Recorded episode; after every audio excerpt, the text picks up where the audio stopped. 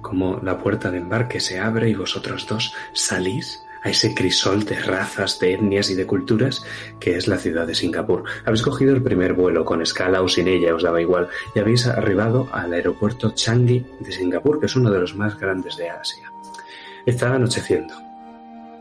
El vuelo han sido 12 horas, pero hay que tener que Singapur está 13 horas hay que tener en cuenta que Singapur está 13 horas por delante de Boston en el uso horario, así que cuando tocáis tierra son las 7 de la tarde del día 20 de marzo.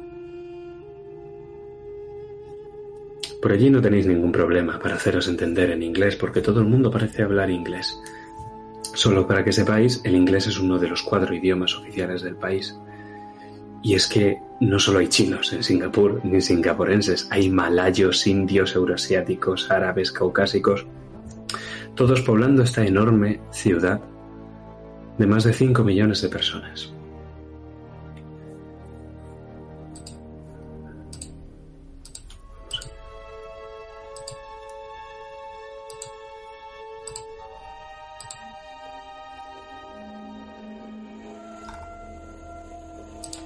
Dime, Son o James, quien sea, ¿alguien ha mirado algo de información sobre Singapur?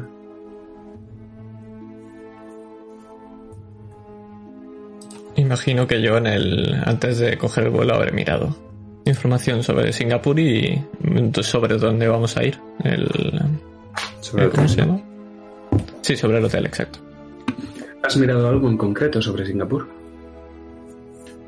Pues eh, mi intención ha sido sobre todo llegar lo más rápido posible al lugar, entonces haber mirado mapas, eh, cómo coger taxis para llegar hasta allí y la zona del distrito financiero. Muy bien. Pues aparte de haber buceado en la importante y riquísima historia de la ciudad de cómo un pueblo de pescadores se convirtió en una de las ciudades más prósperas del mundo, también te has dado cuenta al ver el mapa que Singapur tiene un puerto marítimo enorme. De hecho, es el puerto con el mayor volumen de carga anual del mundo. Es como el de Boston, pero mucho más grande. Y ya que has mirado cosas del distrito financiero, también te diré que Singapur es el cuarto mercado de divisas más grande del mundo, solo por detrás de Nueva York, Tokio y Londres. Es como Boston, pero más grande. Y si has mirado algo del hotel, como me has dicho que has hecho, habrás descubierto que la Park Royal Collection es parte de una empresa hotelera que ya desde hace algunos años mm, pertenece a una multinacional singapurense y también coreana llamada Hajing. Y sí, el grupo al que pertenece Hajing es un importante conglomerado que tiene muchos acuerdos comerciales con la firma bostoniana Hostetter Marcus. Y ni siquiera los esconden. Pero es que todo esto no nos interesa, en verdad no debería interesarnos. ¿A quién le importa?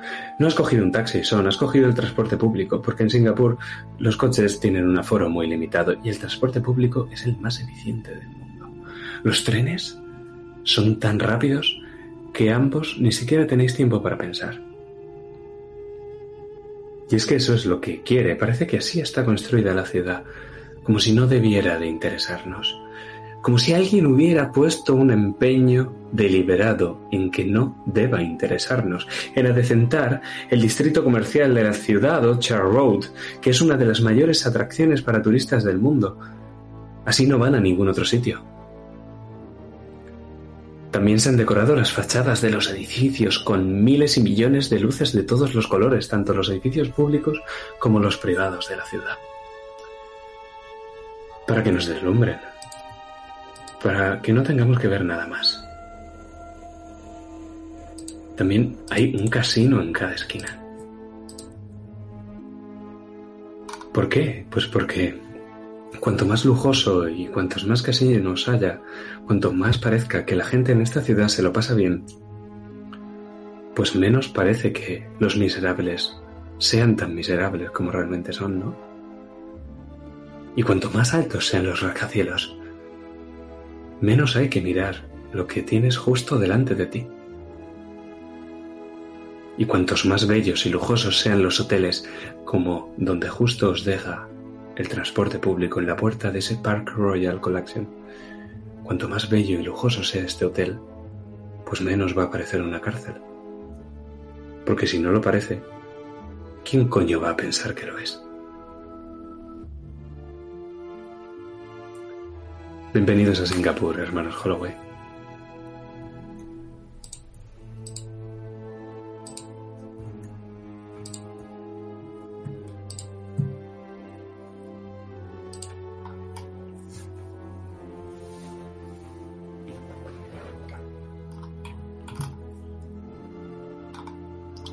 ¿Vais a entrar en el hotel? Imagino que sí. Habré estado bastante callado todo este trayecto, hablándolo solo lo necesario para la misión. Miraré a James y al devolverme la mirada, sea cual sea, mire, entraré hacia adentro. No la puedes ver porque llevo unas gafas de sol, pero sabes perfectamente. Es puro odio.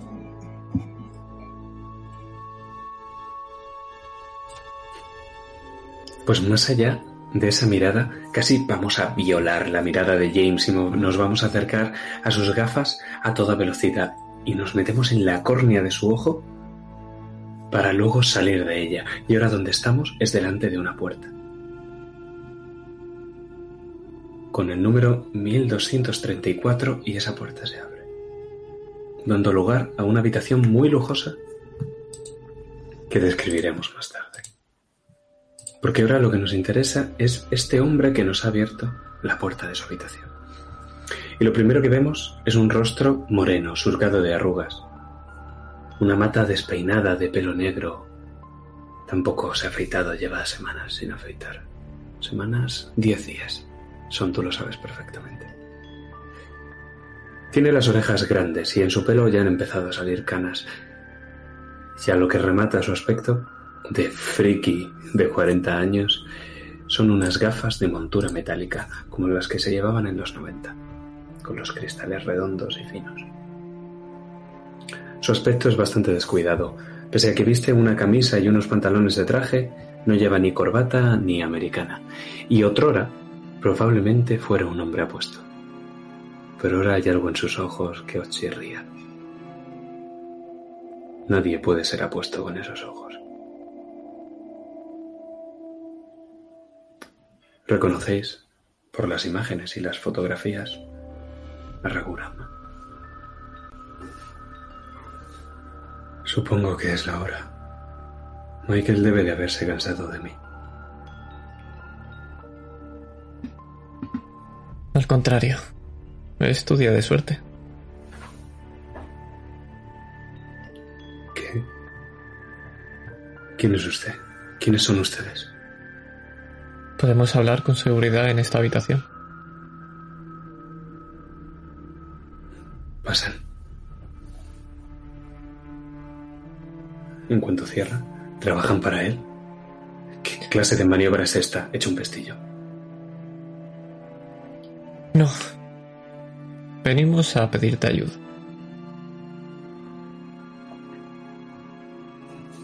Y cuando dices eso, justo antes de que la puerta se llegue a cerrar del todo, vamos a ver como espectadores, porque está claro que Son y James nos han dado cuenta, pero acaba de entrar en la habitación una abeja. Una abeja pequeña zumbando de color amarillo y negro, que se ha metido en la habitación y va a estar zumbando y revoloteando por todos sitios, pero de momento nos pasa inadvertida.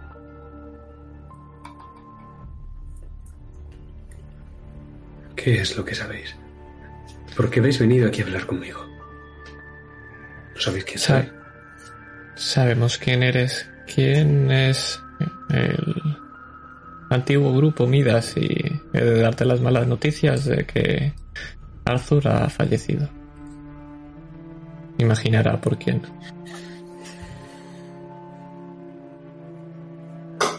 Ya me lo imagino. Al final aceptó esa oferta. No lo culpo.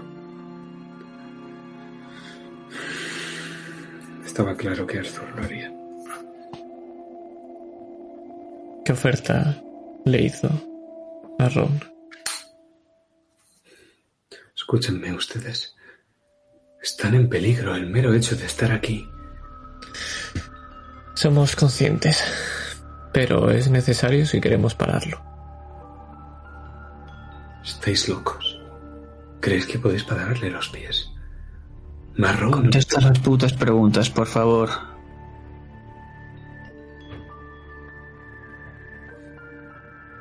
No lo entendéis.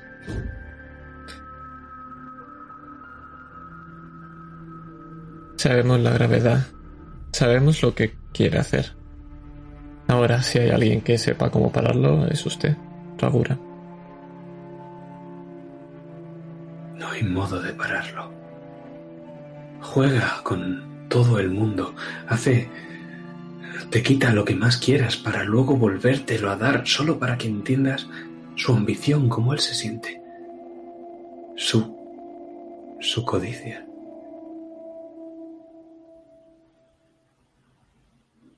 No hay,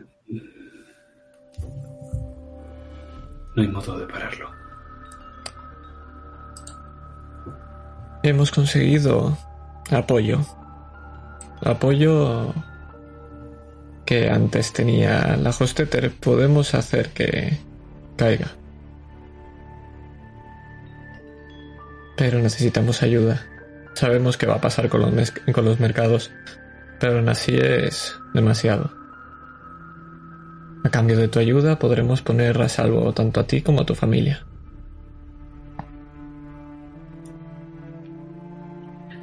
Siéntense, por favor. Me temo que me va a llevar un rato explicarles esto. Adelante. Quedo de pie, apoyado en la pared. Muy bien. Pues entre los dos, describidme esta habitación de lujo.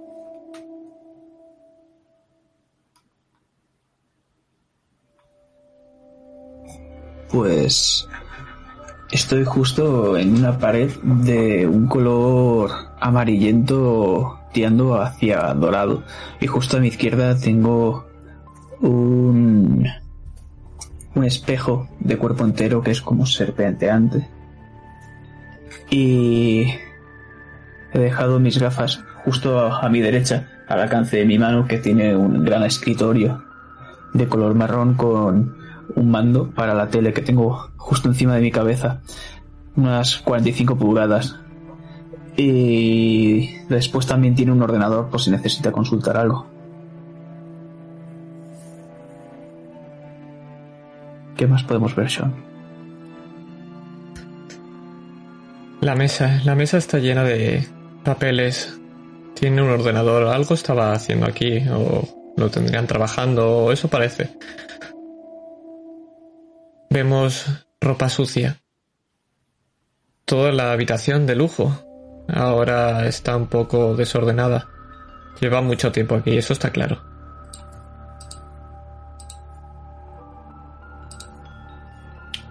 Y además hay un enorme ventanal que ocupa casi toda una de las paredes de la habitación y que da al skyline de Singapur. Que por cierto tenéis en Roll 20. Durante toda esta conversación, esta vez sí se va a hacer patente, esa pequeña abejita.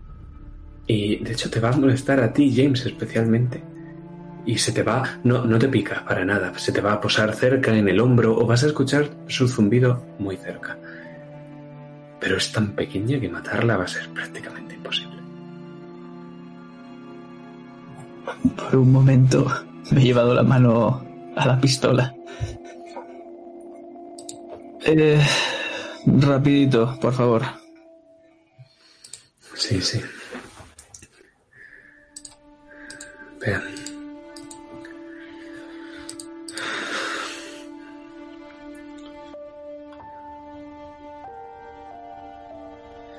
¿Qué es lo que necesitan? ¿Qué es lo que quieren saber? ¿Por dónde tengo que empezar? Sabemos que Marcus quiere generar una paranoia. Nosotros tenemos que impedir que la gente llegue a un punto que a ese tal punto de crisis Necesitamos paliar lo que está ocurriendo con las actuaciones de Marrón.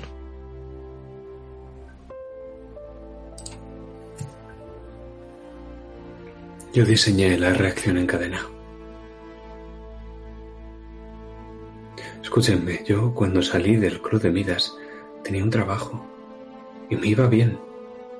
Y entonces vi lo que estaba pasando.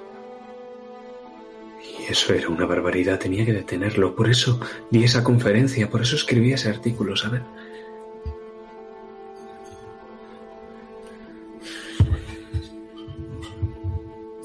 Y cuando... Cuando todo el mundo me criticó, decían que no era posible y yo no podía seguir dando clases, ¿saben? Hasta los alumnos se reían de mí. Pues claro que algo así podía pasar. Por eso cuando Michael vino y me dijo que, que quería evitarlo, que quería hacer que todo esto... Bueno, pero para eso necesitaba el poder del mercado. Y necesitaban la fórmula también. Yo podía darles lo primero. Y Arthur podía perfeccionar lo segundo. ¿Quieren? Gracias. ¿Tú qué crees? No tenemos todo el día. Sabe, he pasado aquí mucho tiempo solo. He hecho mil veces. Lo que puede ver ahí encima de la mesa es la reacción en cadena una y otra vez. Los pasos tal y como yo los daría para provocar el estallido final. Primero inflar la burbuja y luego estallarla. Falta hacer el golpe de gracia y no entiendo por qué Michael está tardando tanto. El banco es el Bern Stearns. Yo diseñé esa reacción en cadena. Iba a callar la boca a todos los que decían que no se podía para luego salvarlos a todos. Después del Bern Stearns viene el Northern Rock, Indy Mac, Freddie Mac, Fannie Mae, Lehman Brothers y Merrill Lynch. Con eso el colapso sería total. Entonces, ¿no se puede cortar en algún lugar la cadena? Sí, puede que antes de que se inicie. Verá, esto en verdad es una cosa de información. Si antes de que el Bern Stern se quede sin blanca y empiecen a vender como cabrones, alguien les rescatase o alguien comprase la empresa, sería como, bueno, poner una tirita a una cabeza cortada, pero quizá ayudara a contener la hemorragia o nos diera al menos un poco de tiempo. Quizá antes, bueno, antes de que aparezca en los medios. Si la población no es consciente Quizá eso pueda darnos un poco de tiempo. El Banco Federal tendría que hacer un préstamo a un interés prácticamente nulo. Son buenas noticias. De alguna manera habría de paliarlo entonces.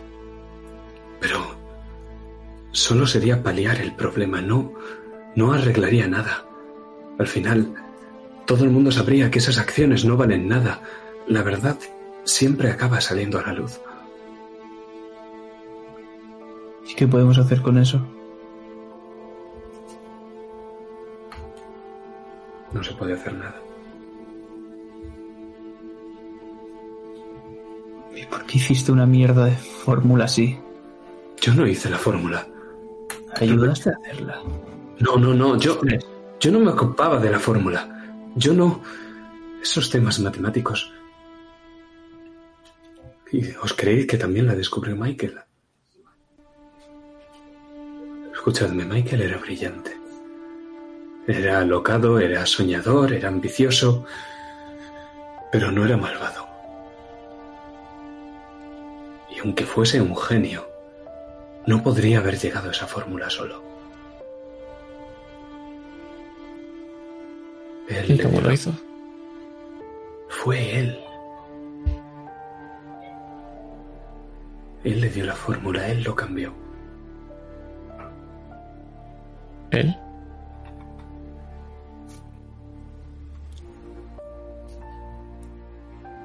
La fórmula es incorrecta. No está bien, falta un dato, un último número. o un signo. Michael no comparte eso con nadie. Vendió a todas las empresas la misma fórmula sabiendo que era errónea, sabiendo que llevaría a una situación como esta. A mí me lo dijo cuando empecé a trabajar en Hostetter. Me dijo que podríamos arreglarlo.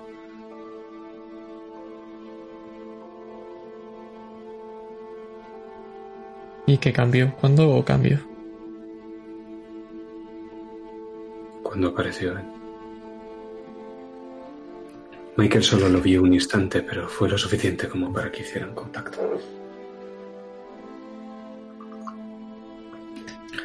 Él le reveló todo lo que tenía que saber.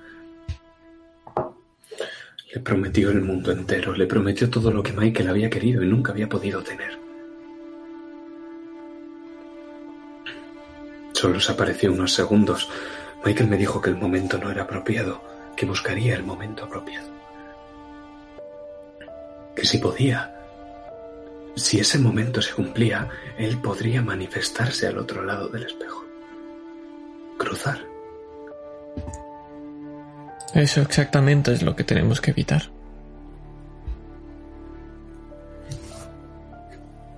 ¿Me creen? Sí. Nos dedicamos a esto. Por desgracia. Si quieren evitar que matar a Michael puede no ser suficiente. No estoy seguro, pero Michael no ha envejecido un año desde que descubrió esa fórmula. No estoy seguro de hasta qué punto él le da es como si le diera...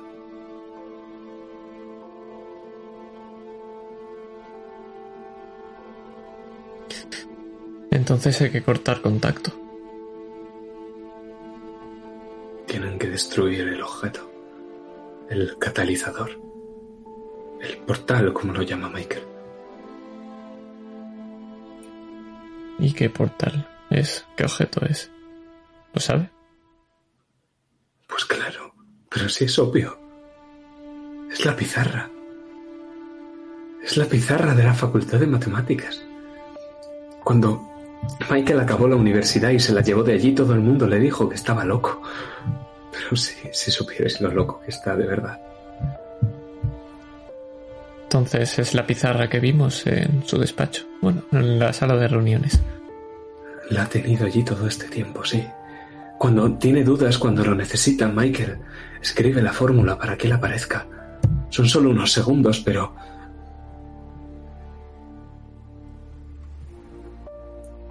Son suficientes. ¿Y sabes lo que queda de la fórmula?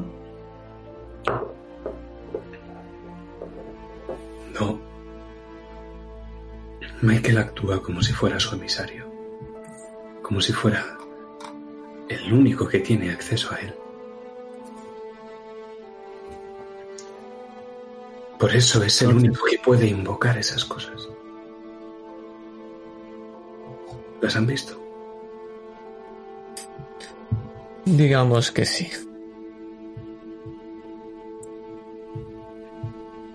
Son su arma más poderosa.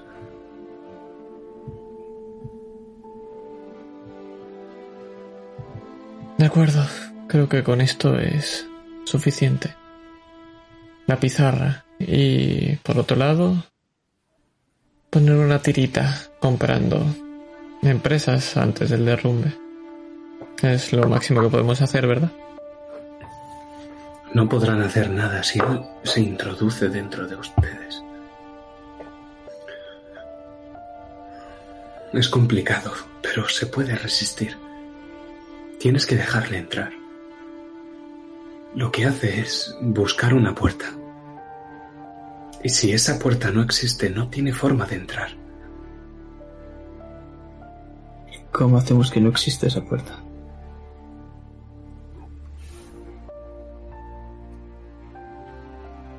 Solo hay que renunciar a todo lo que se quiere.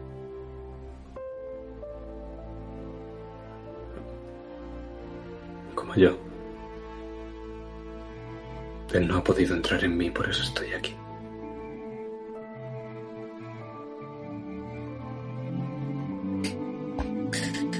Intentaremos arreglarlo y que no tengas que pasar más tiempo aquí.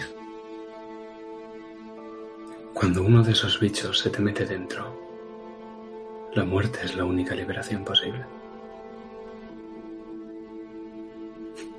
Para mí tampoco queda otra, caballeros.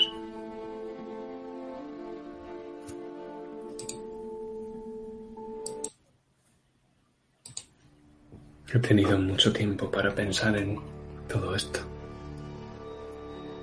Es bueno al final poder compartirlo con alguien.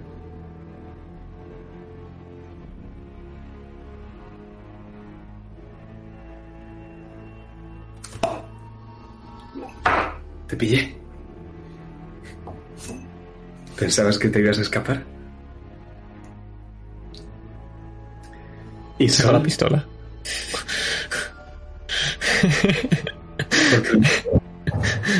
Pues echas la mano a Norma, es que Raguran sonríe.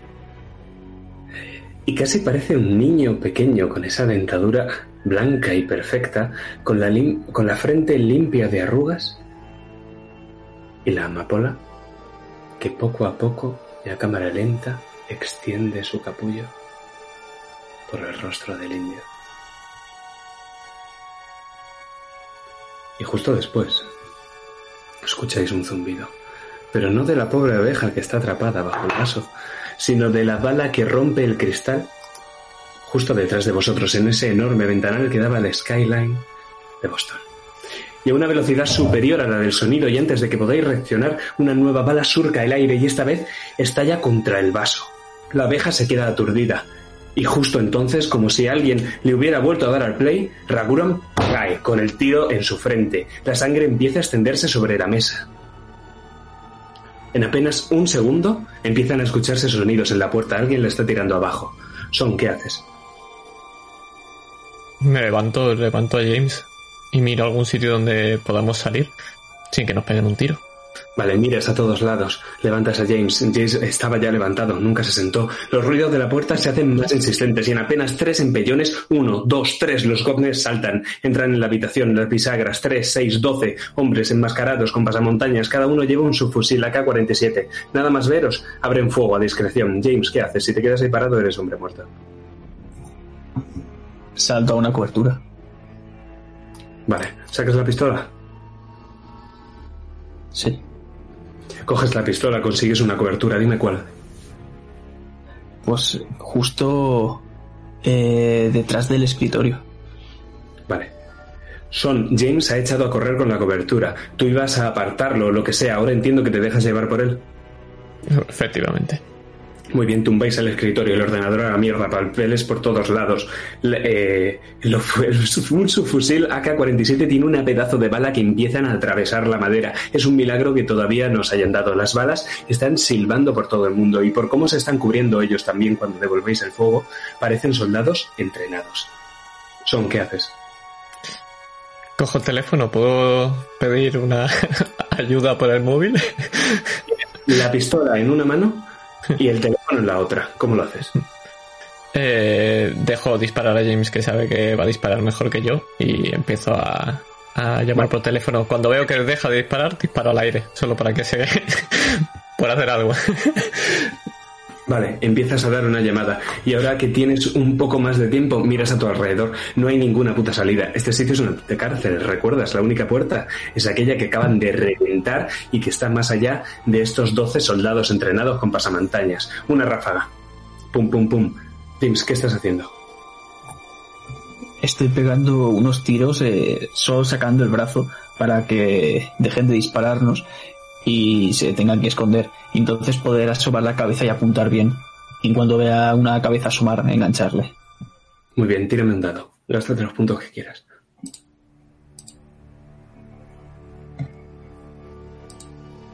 He gastado dos. Muy bien. Le das, pum, le revientas la puta cabeza. Que sus esos salen disparados por delante y los otros ni siquiera miran atrás. Parece también como si llevaran una especie de orejeras que los aíslan completamente del sonido que están despidiendo por todos lados. Los subfusiles es que no paran, no paran en ningún momento. Las balas van al sofá, a la mesa, atraviesan la cobertura. Son. Te dan. Voy a tirar un dado. Vale, es suficiente. ¿Tienes un chaleco? ¿Antibalas? Eh, imagino que sí. Si nos hemos metido aquí y le van a pegar, imagino que sí. Si no, me gasto puntos de, de preparación. Vale, no, sí, tú imaginas que sí, te gastas los puntos de preparación y los músculos se te contracturan. La bala no te ha llegado a dar, pero eso va a dejar un moratón. Incluso, a lo mejor son imaginaciones tuyas, pero es como si estuvieras sangrando también por debajo del chaleco. James, tu turno, ¿qué haces? Puedes volver a disparar.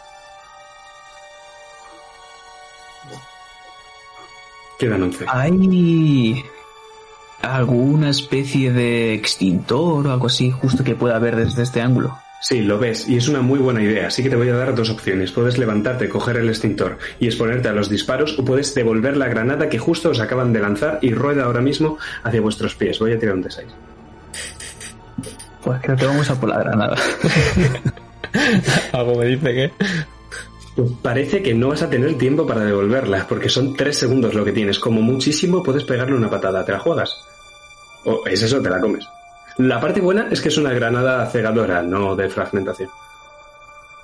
Pues le voy a pegar un patadón. Muy bien, tira dados. ¿Qué es eh, escaramuza? Em, Creo que sí. Sí, efectivamente. Pues me gasto tres. Y. y seis.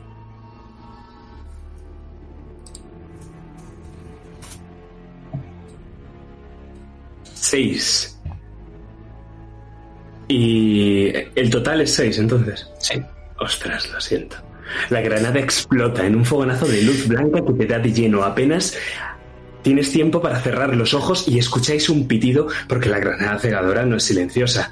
En vuestros oídos ese pitido acalla por completo los sonidos de combate.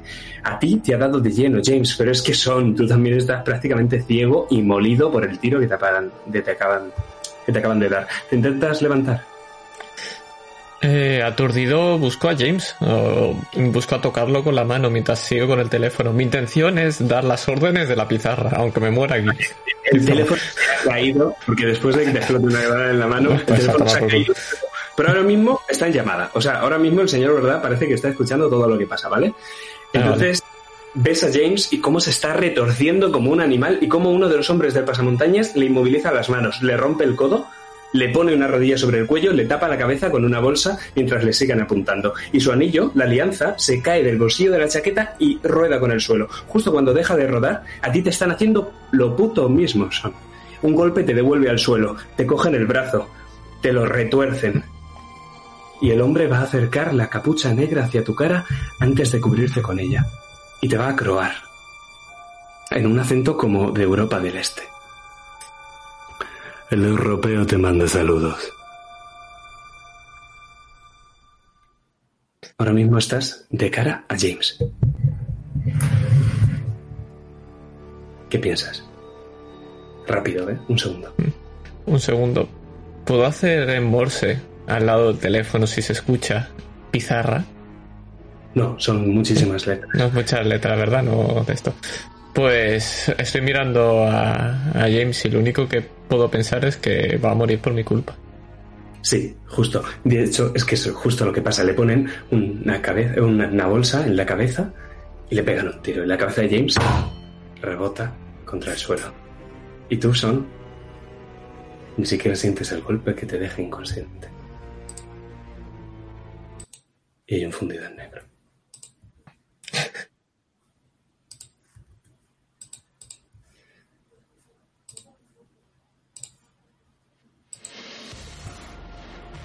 He tenido mucho tiempo para pensar en todo esto, ¿sabes? Y es bueno compartirlo con alguien. ¿Te pillé?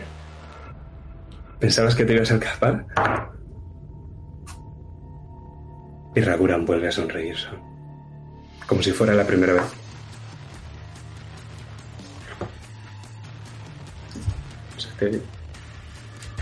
Tiro la mesa intentando empujarlo y a James lo dirijo a la, a la puerta para, hacer, para intentar cerrarla. Y digo, van a entrar ya. ¿Raguram o James? Ah, no, James está de pie. Yo lo que quiero es tirar la mesa. No, no, yo tiro la mesa y le digo a James que lo de la puerta. Sí. Eso es lo que hago. Para tirar a Raguram al suelo con la mesa. Muy bien, pues tiras la mesa, la bala rompe el cristal y ambos escucháis el zumbido de ese cristal rompiéndose, de la bala impactando en la frente de Raguram a la velocidad del sonido. Una nueva bala surca el aire y le habría dado al vaso si no hubieras tirado la mesa ahora mismo.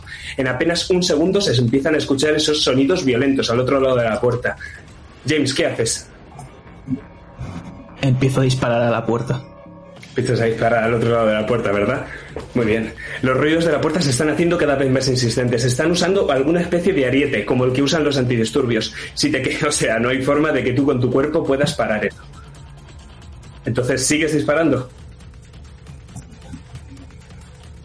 Me echo un poco atrás buscando una nueva cobertura y sí, sigo disparando. Vale, ¿qué cobertura? Detrás de la cama. Muy bien.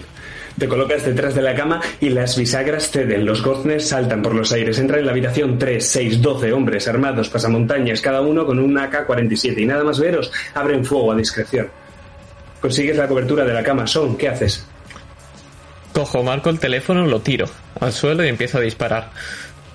Muy bien, devuelves el fuego a vuestros atacantes, que ellos empiezan a cubrir con los restos de la puerta y algunos elementos más que encuentran por la habitación. Y por cómo se están cubriendo y por cómo manejan las armas, está claro que son soldados entrenados.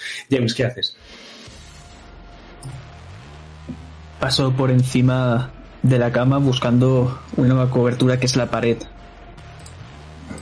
Y lo tengo justo al lado, digamos, en girando. Ya tengo a uno ahí delante. Y mi intención va a ser cogerlo rápidamente y llevármelo y utilizarlo a él como escudo humano. Vale, ¿vas a disparar el arma en todo este proceso? Sí, voy a disparar a los que tenga enfrente y al otro lo voy a coger. Muy bien, gasta de puntos y tira. Los que te has gastado antes no cuentan. Perfecto. Me gasto cuatro de escaramuz. No, de escara- para disparar son de disparo, no de escaramuza. Ah, el coger el, al tío entonces nada. No, coger el tío nada. Me gasto tres de disparar. Dale. Nueve en total. Le, das- le revientas la cabeza, los sesos y la sangre salen disparados cuando la bala penetra en su cabeza, pero a los demás no parecen ni importarles, de hecho llevan una especie de cascos que aísla por completo todo el sonido. Y ráfaga, pum, pum, pum, pum. Le dan a aquel que llevas un disparo terrible en el estómago, un calibre enorme. Tú llevas un chaleco, James. Sí, está me he preparado. Pues muy bien, porque la bala ha atravesado a este hombre y su chaleco y justo ha dado en el tuyo. Esto te va a dejar un moratón. Quizás sean imaginaciones tuyas, pero casi puedes sentirte sangrando por debajo del chaleco. Son, es tu turno. Veo el extintor, sé dónde está. Lo que quiero hacer es quitarles visión.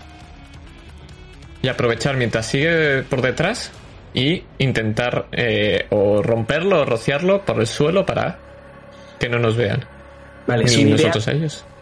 brutal, es una idea cojonuda. Te doy dos opciones, hacer eso y exponerte a los disparos o parar a James que está justo a punto de pegarle una patada a la granada cegadora. Eh, lo paro, lo paro a James en el momento que, que va a darle y además que lo aparto y me giro para taparle los ojos y tapármelos a mí. Que no... Es decir, mi idea es evitar la, la- granada que no nos ciegue. Pues la granada explota en un fogonazo de luz blanca que no os ha cegado del todo porque habéis cerrado los ojos. Apenas os da tiempo, pero lo lográis hacer. Sin embargo, James vas a tener que soltar a tu rehén. Considéralo muerto igualmente porque ahora mismo está tan ciego como vosotros o incluso más. Escucháis un pitido sordo en vuestros oídos que va a callar por completo el combate y las balas silbando. Son, entiendo que has apartado a James y que lo has cubierto de cierto modo con tu cuerpo. Sí. Muy bien, pues te han acertado de lleno y aunque hayas cerrado los ojos, ahora mismo estás completamente ciego. James, por lo tanto, no está tan ciego. James, ¿qué haces? El escudo humano me daba igual. Lo que quería era ese subfusil. Y lo cojo y empiezo a disparar en automático. Muy bien, pues empiezas a disparar hacia la puerta, pero qué pena que hayan empezado a avanzar por las paredes de la habitación y no sabes de dónde han sacado esa especie de escudos, pero ¿por qué coño tienen escudos? Están avanzando hacia vosotros, no paran las balas, pero están ayudando, están ayudando mucho porque te cubren la mayor parte del blanco. Ves a Son gimiendo en el suelo y dos golpes sordos te van a devolver al suelo. Son notas como uno de los hombres del pasamontañas te inmoviliza las manos, te dobla el codo, te pone la rodilla en el cuello y te tapa la cabeza con una bolsa negra mientras te siguen apuntando. James, en estos trotes el anillo va a caer de tu bolsillo. Cae del bolsillo de la chaqueta y rueda por el suelo. Te están apuntando desde 3.000 armas. O tiras el arma al suelo ahora mismo o eres hombre muerto. La tiro para coger el anillo. Te abalanzas sobre el anillo, me encanta. Podemos verte en el suelo intentando cogerlo mientras sigue girando y girando y girando y girando. Y entonces un golpe sordo por atrás, en la espalda, en la columna vertebral. Caes como un muerto en el suelo. Y ahora mismo sí que es consciente, por supuesto, pero no puedes girarte y no sabes lo que te están haciendo. Pero la maniobra es la misma. Te inmovilizan las manos, te doblan el codo, te ponen la rodilla en el cuello y están acercando la capucha negra hacia tu cara, James y antes de cubrirte con ella, te croan con un acento de Europa del Este. El europeo te manda saludos. Y cubren tu cabeza con la bolsa negra y entonces se escucha un disparo. Y no te lo han pegado a ti.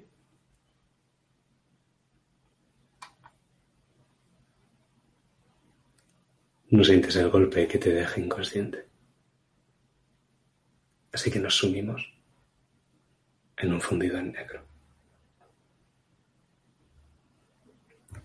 Tiene estabilidad, dificultad 8. Acabas de escuchar morir a Son Holloway.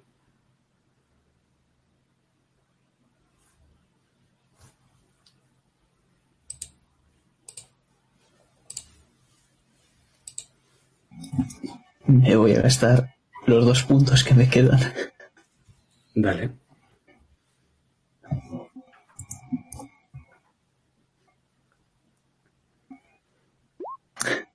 Cinco en total.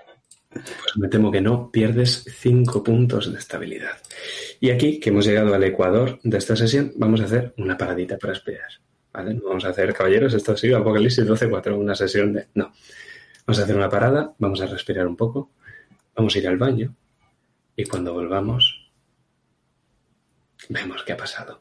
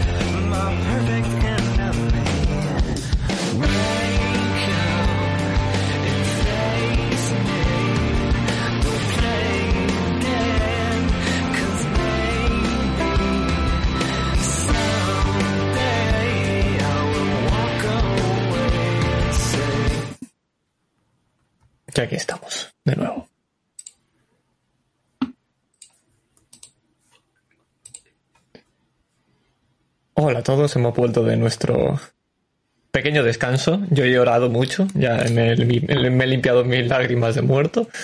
Y veremos, porque ahora jugaré a base de flashbacks, eh, lo que queda de partida, no os preocupéis. ¿O no?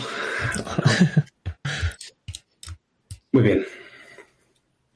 Pues vamos a respirar, vamos a meternos hondo dentro de este fundido y de esta pantalla en negro.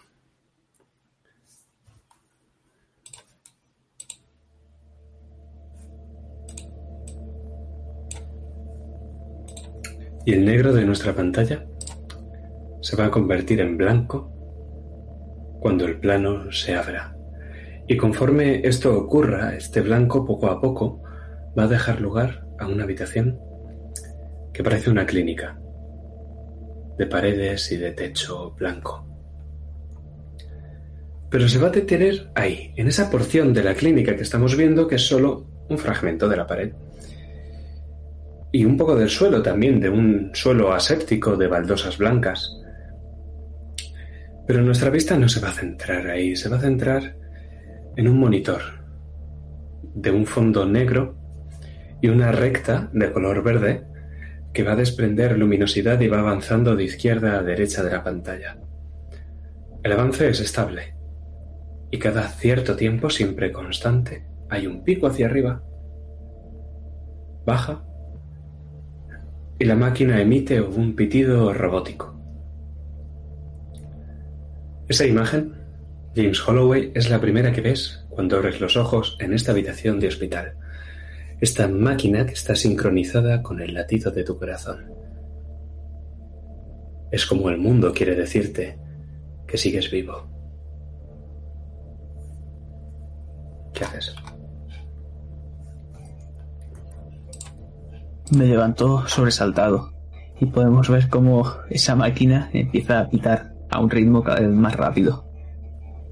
Me empiezo a poner muy nervioso y mi pierna otra vez empieza a temblar. ¿Qué cojones estoy?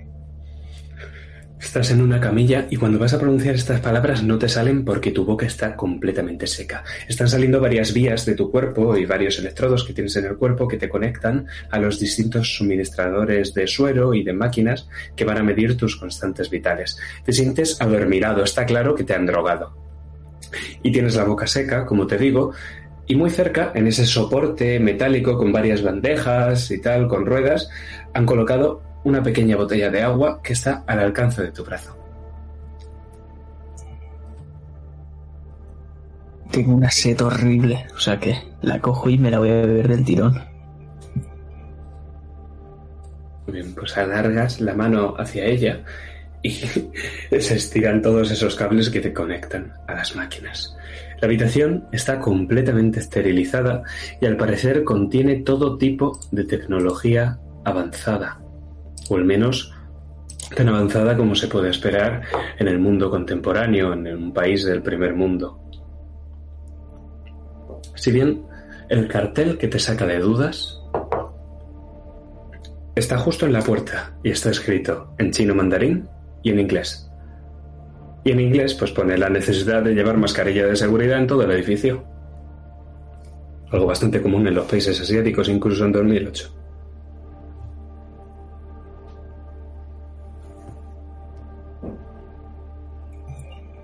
No veo a nadie en esta sala, ¿no? La camilla está en el centro de la habitación y la habitación es bastante espaciosa. Entiendo que haces un barrido intentando pues buscar a alguien, ¿no? Y te vas a dar cuenta de dos cosas que te llaman la atención. Lo primero, un contrapunto a esta sala tan moderna, tan tecnológica y tan esterilizada y antiséptica, es un ruidoso ventilador de hélices bastante viejo y de color gris, que está colocado justo encima de tu cabeza, encima de esa camilla. Y la otra cosa es una especie de marco que han colocado en el hospital, donde hay disecadas, como si fueran monedas, un montón de moscas, de diferentes tipos, de diferentes especies y tamaños, donde en otros hospitales a lo mejor tienen un cuadro o es completamente la pared de hospital, en este en particular, en esta habitación, tienen todas esas moscas. Y la última de todas no es una mosca, es una abeja.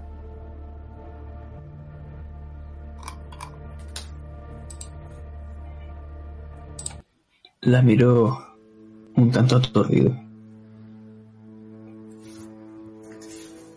Y por un momento me llevó la mano buscando mi pistola, porque ese ventilador me está tocando los cojones. Ese uy, uy, uy, uy. Me está molestando, pero no la tengo pues estás prácticamente desnudo si no fuera por esa bata de enfermo de hospital que te han puesto. Y cuando echas mano a la pistola, escuchas una voz detrás de ti, en ese ángulo muerto donde la camilla no te permite girarte. Sin levantarte primero, claro.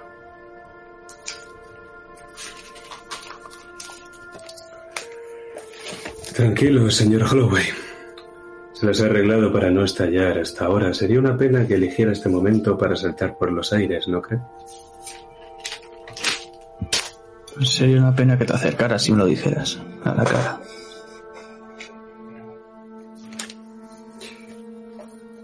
Te giras, intentas forzar la espalda para, para verlo. No. Pues entonces a ti llega el olor del café, a la vez que las palabras de este hombre y el sonido de cómo pasan las páginas de su viejo periódico. Que te aspen si no es el mismo puñetero periódico. Bienvenido al mundo de verdad, señor Holloway.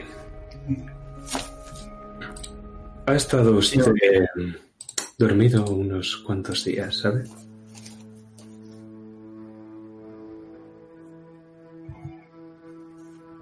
¿Dónde está el imbécil de mi hermano?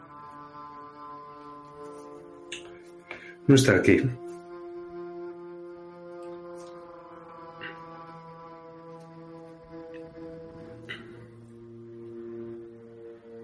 ¿Sabe qué día es? Hoy estamos a 22 de marzo. He hecho que le despierten.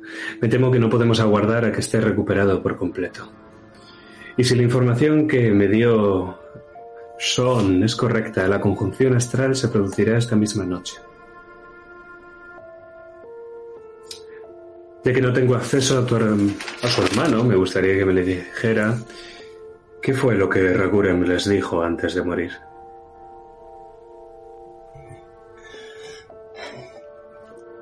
Dijo...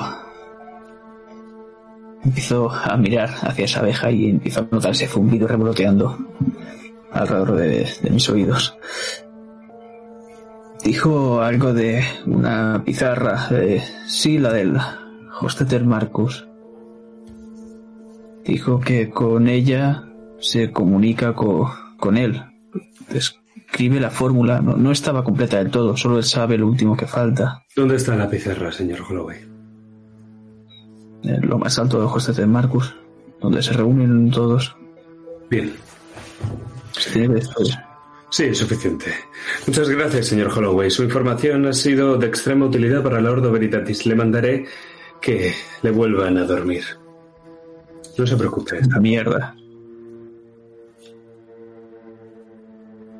¿Vas a despertárselo para esto?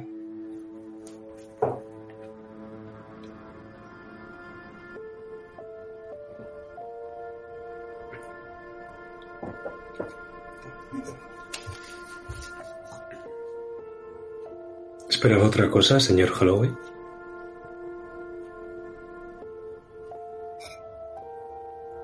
¿Qué esperas de una bomba de relojería?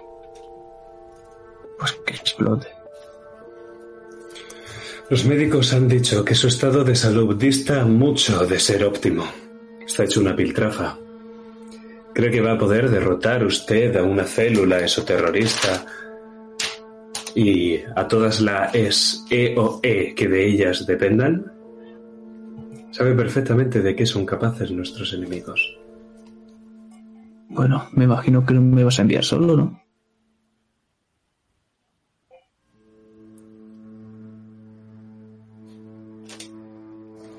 Tu hermano está vivo. Mis contactos en Boston me han informado de que se encuentra allí y que Michael Marrón quiere que usted vaya a buscarle. Y por eso le dejaron con vida y por eso lo metieron por la puerta principal. Michael Marrón lo quiere en el Pregnant Building. Señor Holloway, ¿puede responderme por qué? Raguram dijo dijo que podía llegar a meterse en los cuerpos de la gente. Dijo que era difícil resistirse, pero podía se podía llegar a conseguir. ¿Y usted cree de verdad, de buena voluntad, que sería capaz de resistirse? Si le disparó a Michael Marrón antes.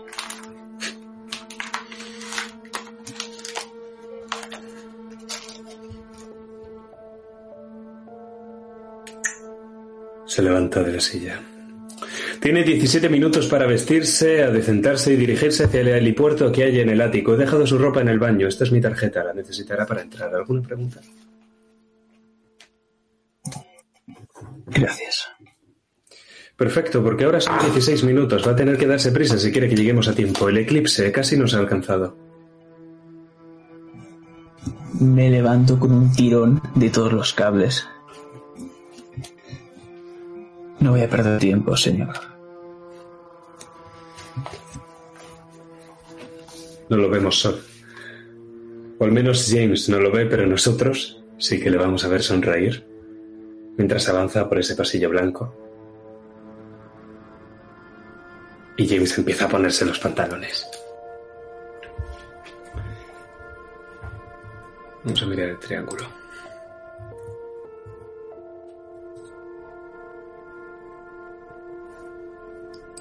Ok.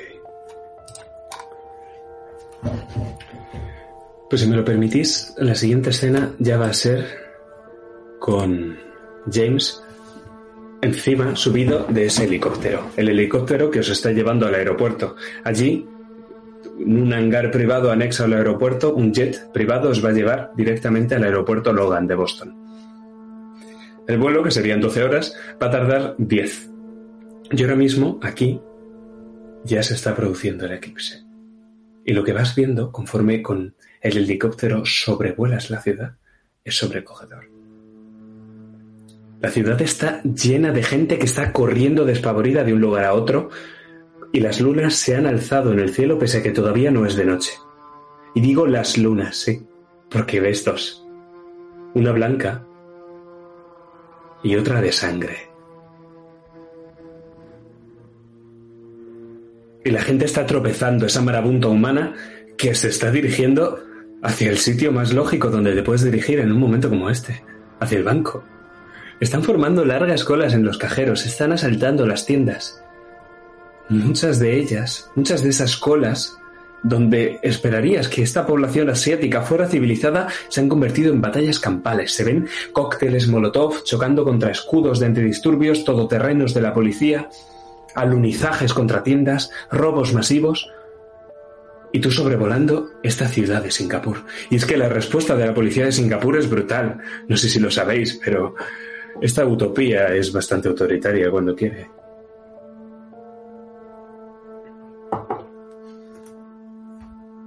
Esta ciudad contenida, esta cárcel, este vergel, este paraíso de vegetación y de futuro, se ha revelado como lo que es.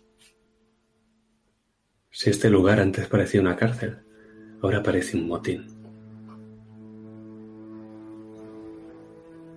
¿Qué pasará en Boston?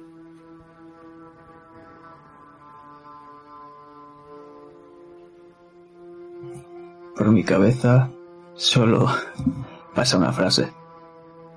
La hemos cagado.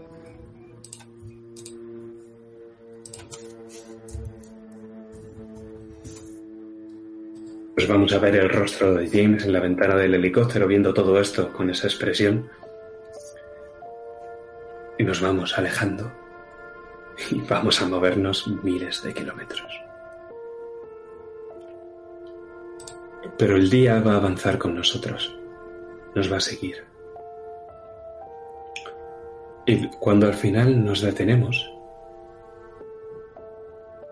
en la noche, vamos a seguir viendo esas dos lunas, más o menos del mismo tamaño y muy cerca de sobreponerse la una y la otra, como si fueran a abrazarse, como dos amantes. Y bajo ellas está durmiendo la ciudad de Boston. No hay peatones por las calles, el centro de la ciudad está completamente ausente de tráfico, es como si la ciudad se hallase agazapada, como un animal acechante esperando el momento. Y está claro que todo el mundo está esperando algo. Una tensión cercana a explotar. Casi se siente en el, aire, en el aire esta emoción contenida, esta tensión que se puede cortar con un cuchillo. Es como si hubiera una puerta y la gente tuviera muchas, muchas ganas de salir. pero estuvieran esperando el momento. Como cuando vas a salir de fiesta, quedan unos minutos y estás preparándote saliendo que esta noche revientas. Porque esta noche Boston revienta. ¿Queréis color?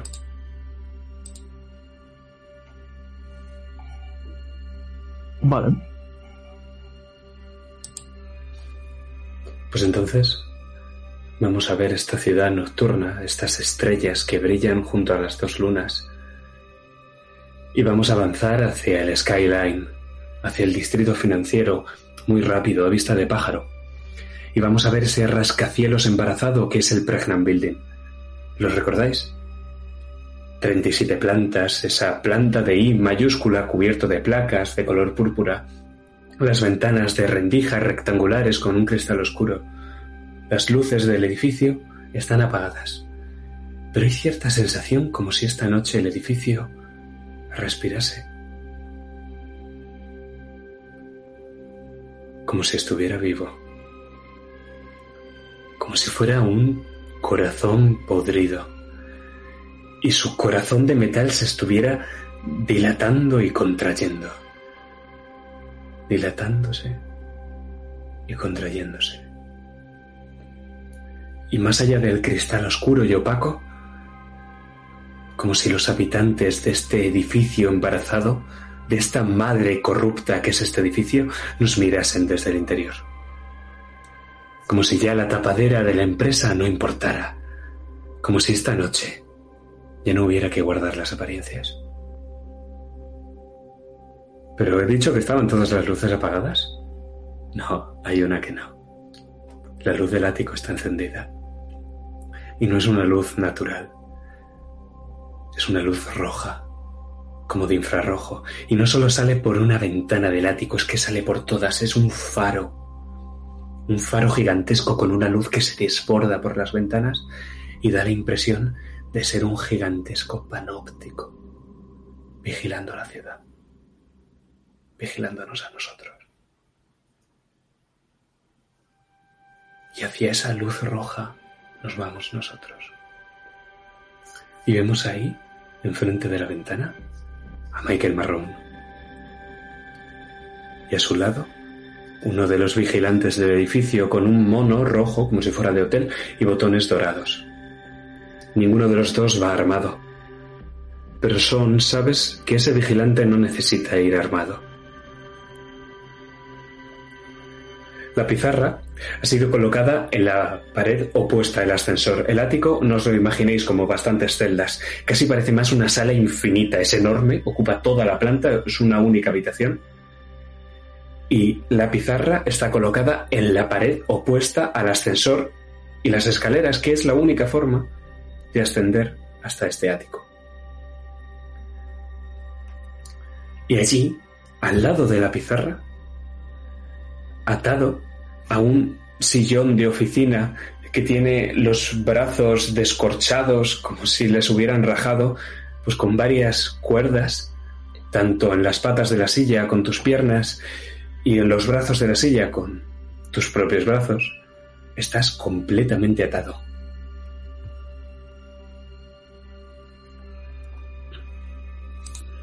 ¿Qué piensas, Son? Que no entiendo qué quieren de mí. No entiendo qué es lo que ocurre para que yo siga vivo y esté aquí. Quizá regodearse. Sí, supongo que será eso.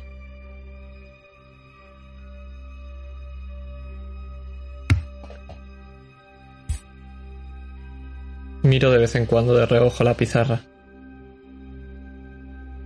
como esperando que no salga nada de ahí dentro, aunque parece que sí que lo va a hacer.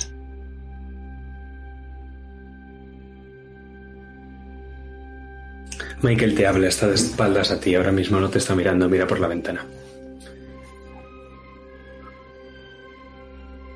¿Crees que le quedará mucho para llegar? Estoy empezando a aburrirme. Siempre había pensado que el apocalipsis sería algo más emocionante. Si no lo sabes tú.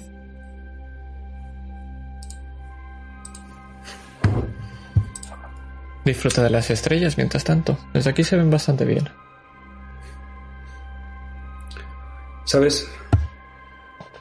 El Apocalipsis dice que las estrellas se caerán cuando el dragón rojo aparezca en el cielo.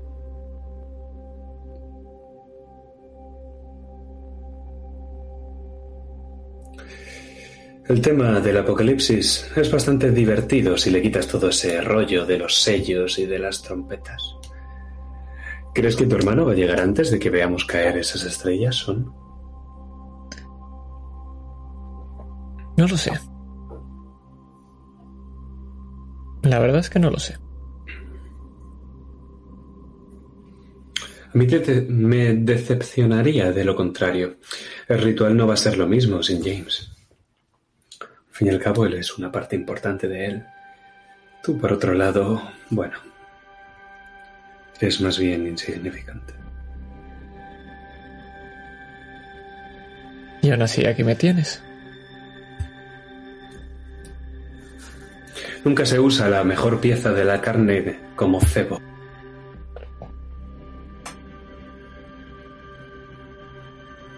Si quieres a James no lo vas a conseguir.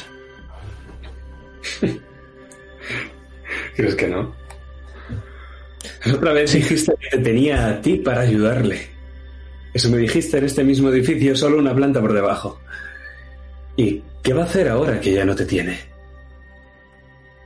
Hay codicia en el corazón de todos los hombres y tu hermano está podrido de ella, Son. Sí que me tiene. Me sigue teniendo. Incluso si desapareciera ahora mismo. Él quiere que desaparezcas. Y yo voy a darle el empujoncito. Tarde o temprano me lo va a acabar agradeciendo y tú también. Al fin y al cabo eres el que le ha jodido la vida.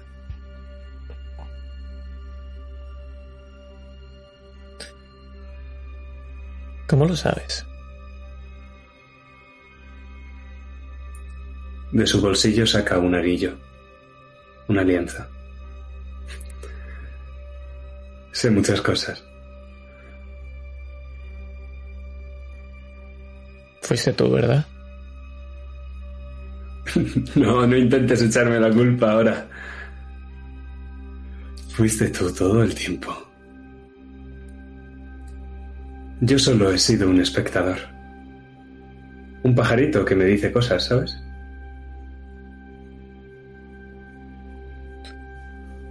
Qué? ¿Pensando ser el protagonista ahora? ¿Estás cansado de mirar? Sí. No te voy a engañar, soy un hombre de negocios. Además, nunca he sabido mentir. Sí, el día que él apareció, me quitó ese velo que vosotros, con vuestras sucias mentiras, habíais puesto sobre mis ojos. Me hizo ver la auténtica verdad. El apocalipsis no es el fin del mundo, es una revelación. Y yo, en los planes que tiene para el mundo, formo parte. Como James. No. Él no va a estar ahí en esos planes. el que sobra eres tú, Son Holloway. No te quiero ni como conserje de mi nuevo mundo. Y ahora, si me permites, me gustaría hablar con alguien más interesante que tú. Adelante, no me moveré de aquí. Exacto. Alza la mano.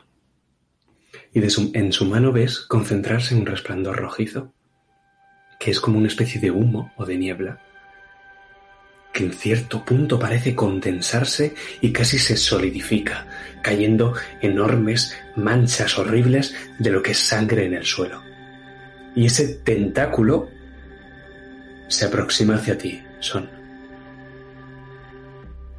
Y no puedes moverte. ¿Qué haces?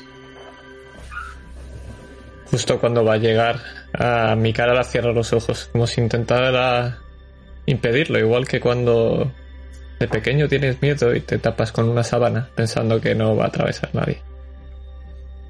Y cierro los ojos. Pues vas a hacer una tirada de estabilidad. Vas a gastar los puntos de estabilidad que creas pertinentes y te los vas a sumar. No te voy a decir la dificultad. Pero si fallas, se mete dentro de ti. Y sabes que solo hay una forma de solucionar eso, ¿verdad? Pues me voy a gastar los seis punticos de estabilidad que tengo. por si acaso. ¿Qué me dices? Pues un 8. Ostras. tirada tan de mierda, ¿eh? Pues sí, una tirada de mierda, la verdad. Vale. Lo vas a conseguir. Porque gastar 6 puntos. Narrame cómo te resistes a su influencia. Pienso en mamá. Y pienso el día que James atrevió a subir al, a mirar las estrellas justo antes de que todo fuera mal, en el momento que estábamos los tres mirando hacia arriba, con el río Charles de fondo.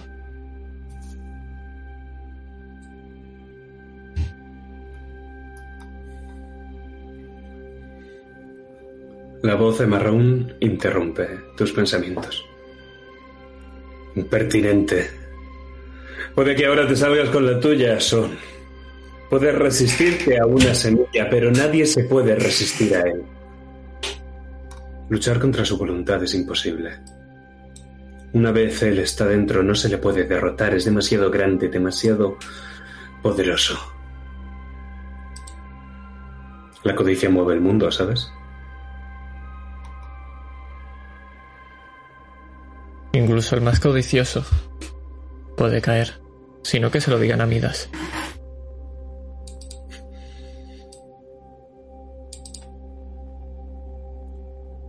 Una vez él se haya fusionado con tu hermano por completo, será imperecedero. Como yo.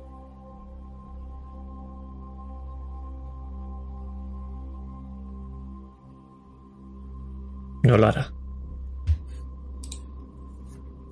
Y contigo, a lo mejor puedo probar otra semilla. ¿Qué te parece? Tengo un libro muy grande.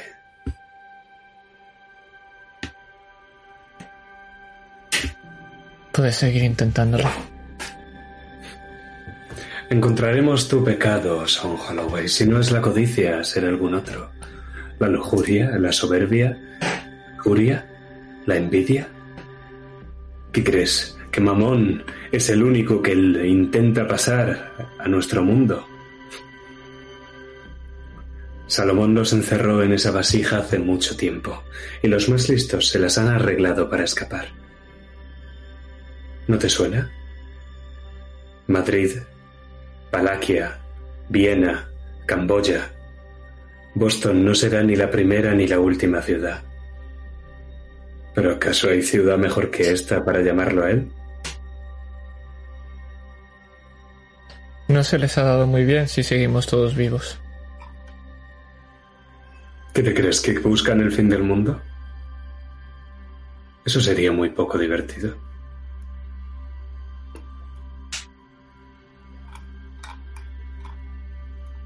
De momento, mientras seguimos aquí,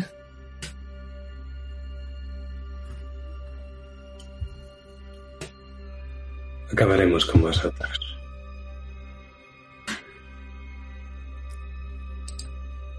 Y será Él el que lo haga.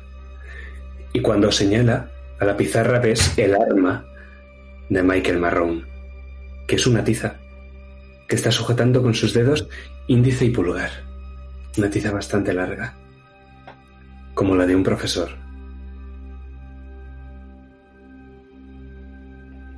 Y entonces ves justo el hueco de la pizarra que queda para poner el símbolo que falte.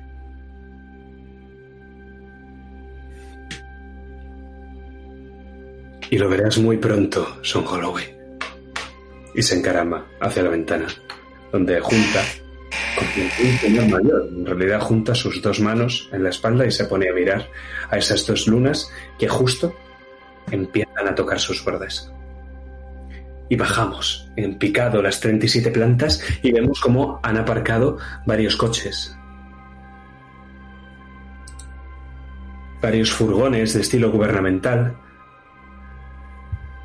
y como Michael se ha colocado a contraluz en las dos lunas, generando dos sombras distintas, una negra y otra roja, si es que eso es posible.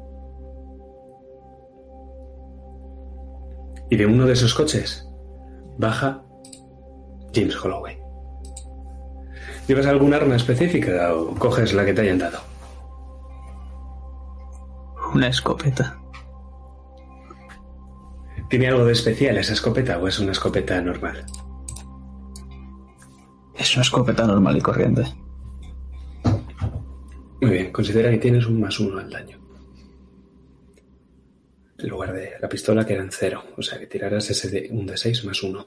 Vienes acompañado de todo un comando entero de las FES. Las FES son las Fuerzas Especiales de Supresión, el brazo armado de la Ordo Veritatis, los que en verdad se meten en líos de estos, no como tú.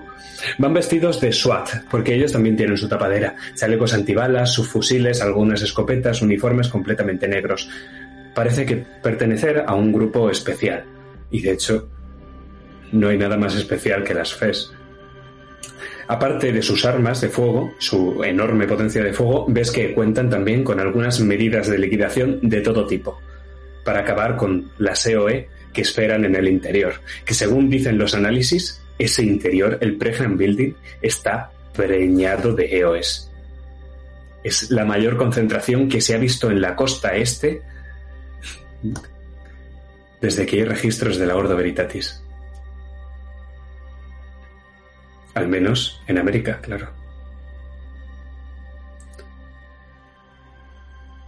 ¿Piensas algo?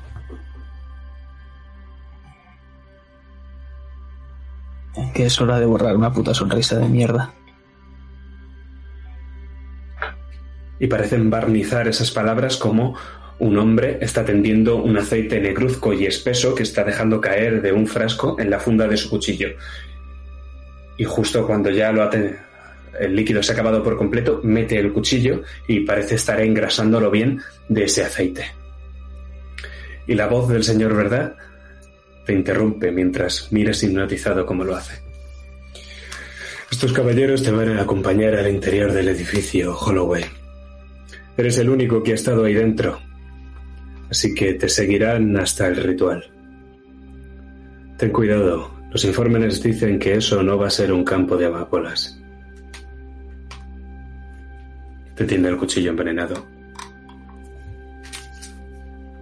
Lo cojo mirándole serio a los ojos. No te preocupes. Si se hace conmigo, solo hay una solución. Y le sonríe.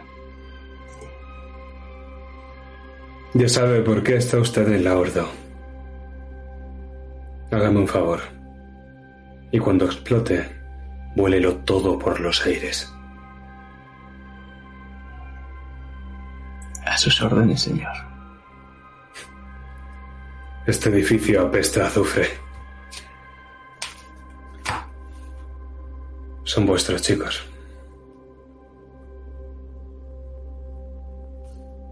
Y el señor Verdad se monta en un coche, en un BMW de lujo, que da justo un giro de 180 grados al volante, al que por supuesto no va él.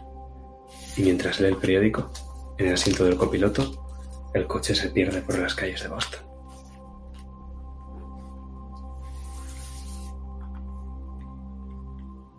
Y ahí arriba, Michael acude hacia la ventana y con las dos sombras que crean las dos lunas del skyline de Boston, mira a ese operativo que empieza a cruzar las puertas del Pregnant Building. Y ante la sorpresa de todos, y también la tuya, son por todo el ático proveniente de Michael Marrone, se escucha una voz a capela.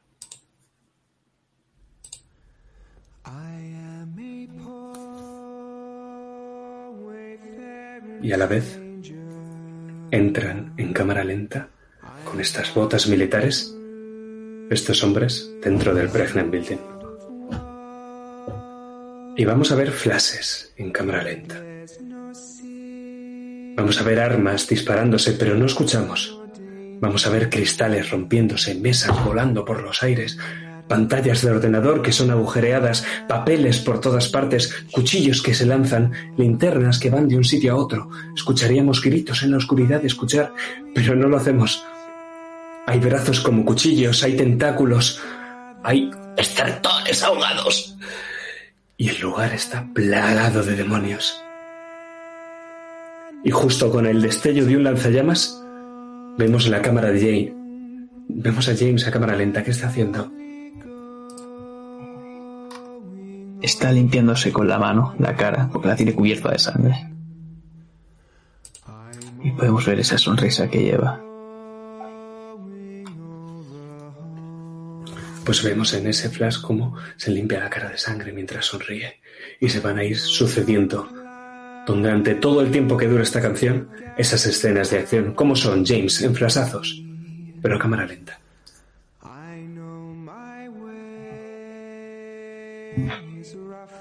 pues podemos ver cómo estamos justo, la cámara enfoca al gatillo y como con un golpe seco se aprieta.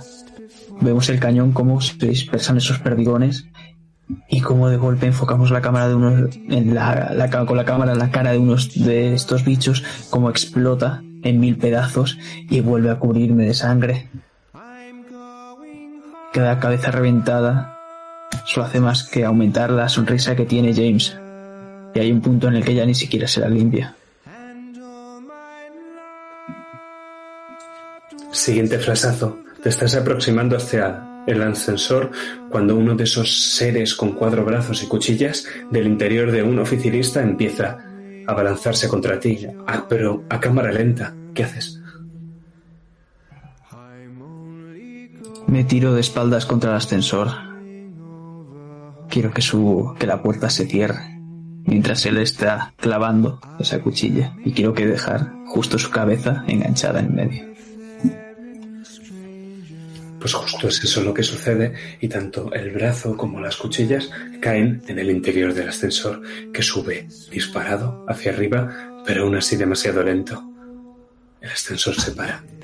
Empiezan a tambalear las luces y ves como una cuchilla de la parte de arriba del ascensor baja y empieza a serrar el metal como si fuera mantequilla. ¿Qué haces? Doy un golpe con la escopeta a la cabeza que tenía el suelo, que estaba frenando el ascensor, y en cuanto la levanto, disparo hacia arriba. Pues el ascensor sube y justo el escopetazo daña el cable del ascensor Vas a tener que saltar si no quieres precipitarte al vacío. En efecto, salto. Te quedas agarrado a la cuerda y justo al echar la ventana hacia arriba ves que en las paredes de este ascensor hay docenas de demonios. ¿Qué haces?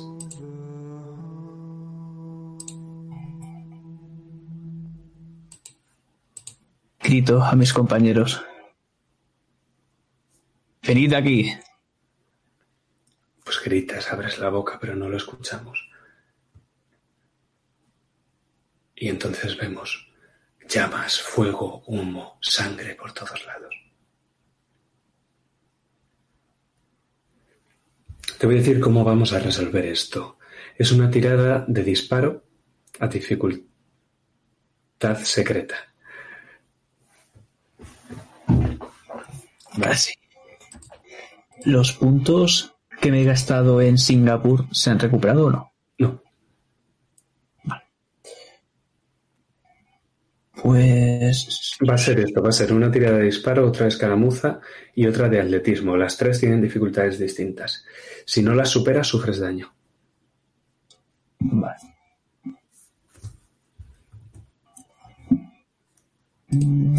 Tres de disparar. A ver. eh, eh, un 5 en total. Vale, no la superas. Siguiente. Escaramuza, me voy a gastar 4.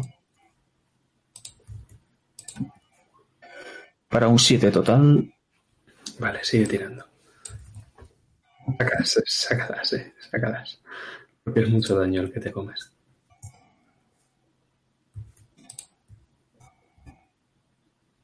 Y atletismo me voy a gastar 5. Para un 10 en total. Pues tiro un de 6, que son 4 puntos de daño los que te haces, James. Has salido herido de esto. El, el blindaje protege, en este caso. Sí, contra balas. Ah, vale. Eh, 4. Perfecto. Muy bien. ¿Cuánto de vida estás? 4. Maravilloso. Pues vamos a ver cómo ya subes la última planta por las escaleras. Y dime, ¿han logrado sobrevivir alguno de los agentes de la FES para llegar hasta aquí arriba contigo?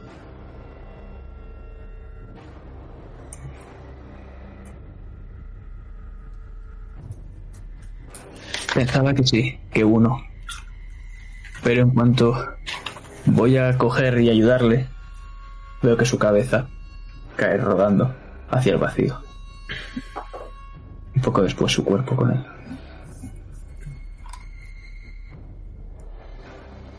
Pues estás solo, cubierto por sangre de compañeros y de monstruos, y de tu propia sangre también.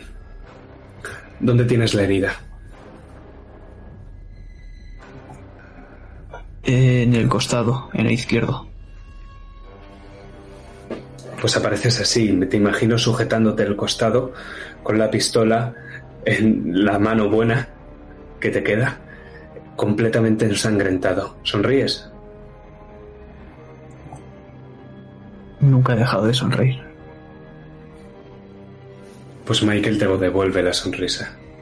Vaya, vaya, vaya. Dime, James, ¿a qué debe la firma la visita de tales intrépidos agentes de la ley? Disparo. Haz la tirada. Gástate los puntos necesarios.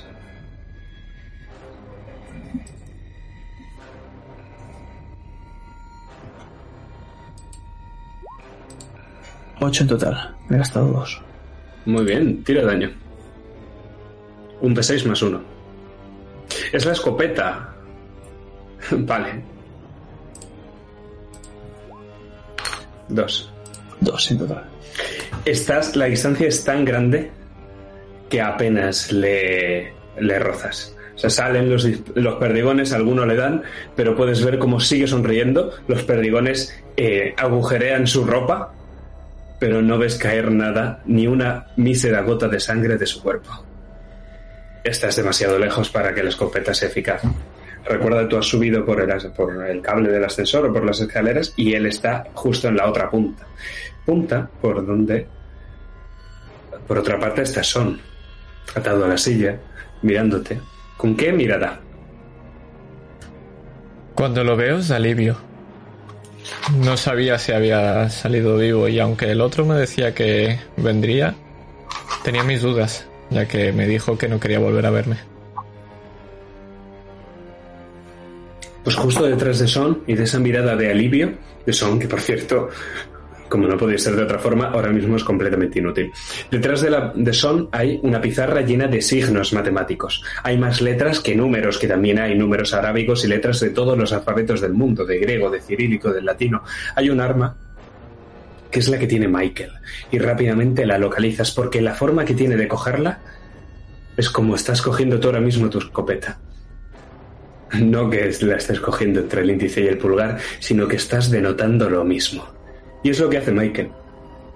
Cuando, cuando pegas un par de pasos para acercarte, para ponerte rango con la escopeta, él lleva la tiza a la pizarra y dice...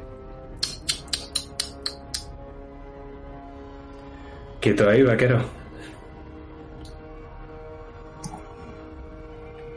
¿Tienes miedo? Ninguno. Pues acércate. La corbata de Michael es de color rojo, como la luna, como la sangre, como las amapolas, como su sombra. Sabes, me inspira cierto temor que hayas conseguido llegar hasta el ático de este rascacielos generando tal estropicio ahí debajo sin apenas consecuencias. Veo que ya eres el James de siempre, recuperado por completo. Sí, no gracias a ti. Ni a ese capullo.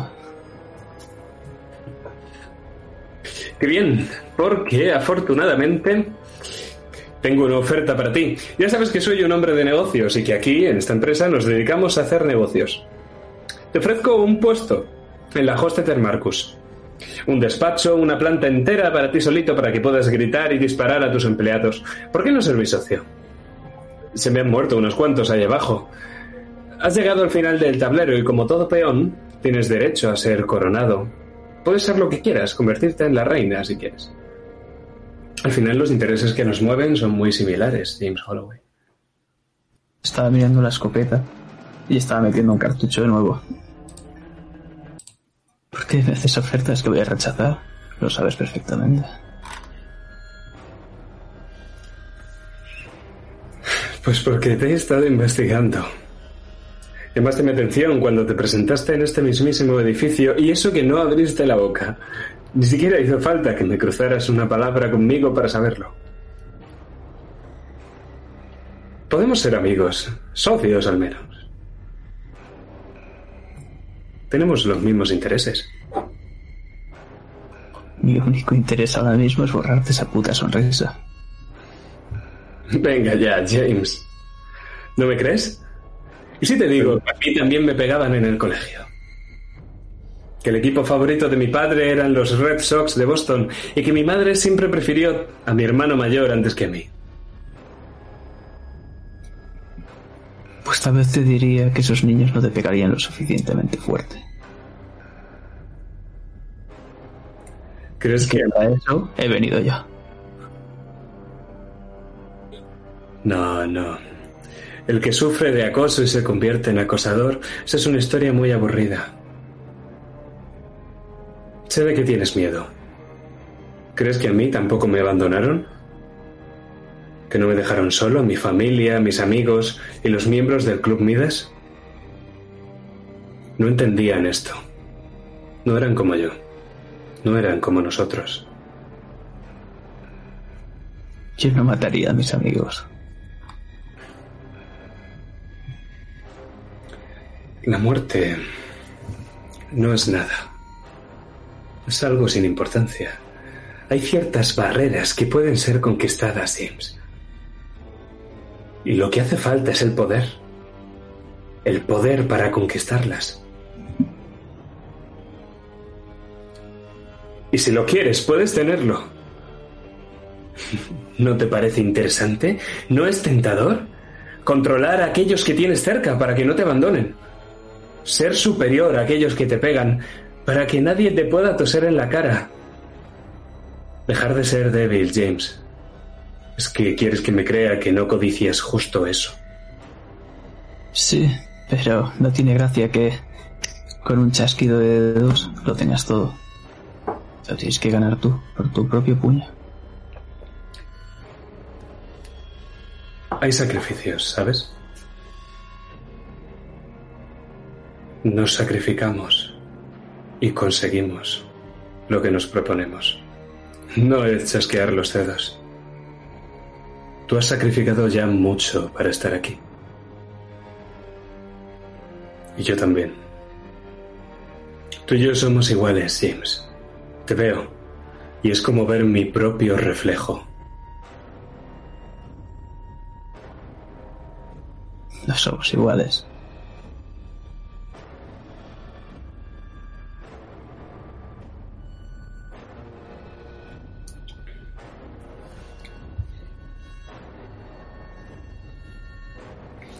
Son. Dices algo, participas. Te quedas callado. Estoy callado. Te estoy mirando, James. Y me ves que lo que te transmito con la mirada es total confianza. Lo único que digo es... No sois iguales. Porque tú, Marcus, estás solo. Y sigues estándolo.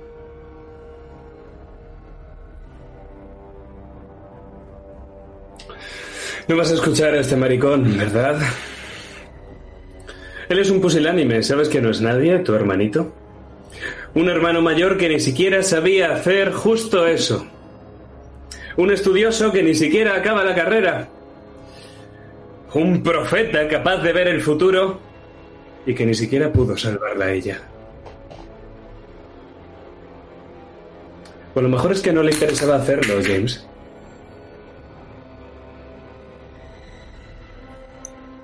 No, la verdad es que no soy un puto maricón como él. Y puede que me replantee tu oferta.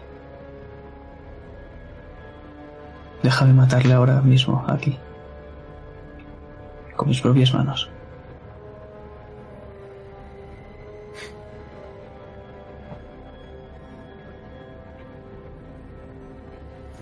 Espléndido. Se acerca a ti, da un par de pasos. Ahora sí, lo tienes justo enfrente, al alcance de tu brazo. Te tiende la tiza y al hacerlo parece que te está tendiendo la mano. ¿Trato hecho? En cuanto lo mate. Mátalo y acepta mi oferta. ¿Trato? En cuanto lo mate te daré esa sucia mano.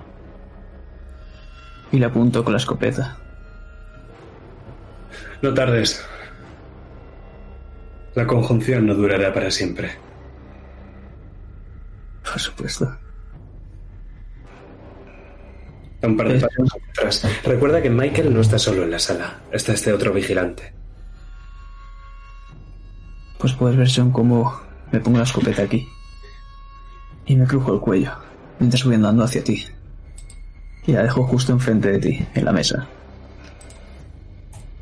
Y por un momento has podido ver en mi cinturón ese cuchillo. Puedes ver cómo te pego una patada y te tiro al suelo. Y me pongo a tu lado y te empiezo a coger del cuello y te empiezo a estrangular, dejándote esa daga cerca de las manos para que puedas desatarte, cortando la cuerda. Lo hago entre gemidos, intento coger la daga. En mis ojos, de todas maneras, ves que hay total confianza, desde el primer momento hasta el último. Pues vas a hacer una tirada. Es infiltración lo que tienes que tirar, son. Creo que te quedaba un punto. Infiltración, un punto me queda. Maravilloso. Pues tírale. Pues- Y te vas- a soltar porque tienes un cuchillo, pero la tirada va a determinar cuánto tardas en hacerlo. Vale, ¿Me puedo prestarle alguno? un 5. un 5, un 5. Adiós. Espérate que tiro una cosa que no es. Vale, ahora. Muy bien. Qué suerte habéis tenido. Son, logras desatarte sin que Michael Marroom se dé cuenta. ¿Qué haces? ¿Vas a seguir con la tapadera? Yo, por mi parte, voy a guardarme el cuchillo. Y voy a dejar que como que me mate, es decir, como que me quede tirado en el suelo. Y es gracioso porque tienes total confianza en mí. Pero hay un punto en el que sigo estrangulando. Y cada vez con más fuerza. Y empiezas a perder poco a poco la conciencia. Hay un momento en el que no sé por qué. Tal vez al ver en tu cuello mis manos, ver esa marca que tengo del anillo de compromiso pero te suelto. Antes de que me sueltes. ¿Ves como mi mano intenta llegar al pecho y posarla? Y en ese es cuando me sueltas. Y caigo. James, tira un de 6.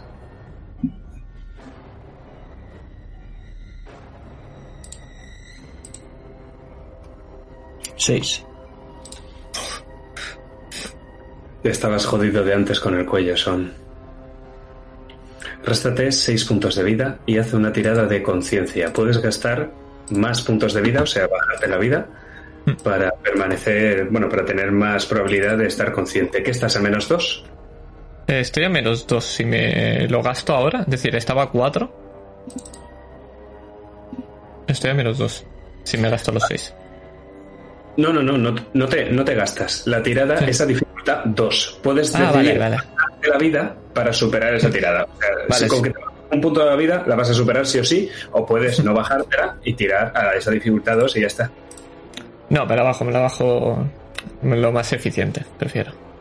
Pues estás ahora mismo a menos 3 de vida. A partir de menos 5 vas a empezar a tener preocupaciones serias. Y con eso me refiero a hospital. Ok. ¿Vale?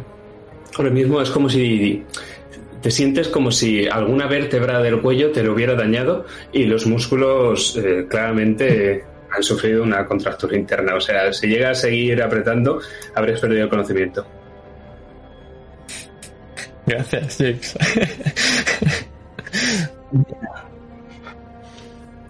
Muy bien. Pues vas a caer.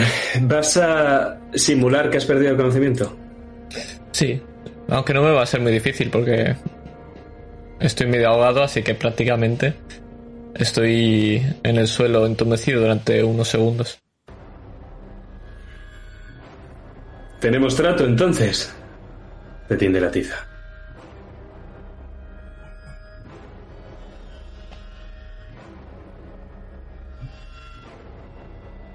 supuesto. Y le acerco la escopeta que tenía en la mesa a la mano. Será su recipiente tarde o temprano. Es mejor que aceptes por las buenas. Pero qué gracia tendría hacerlo tan fácil, ¿no? Te engañas a ti mismo, Holloway.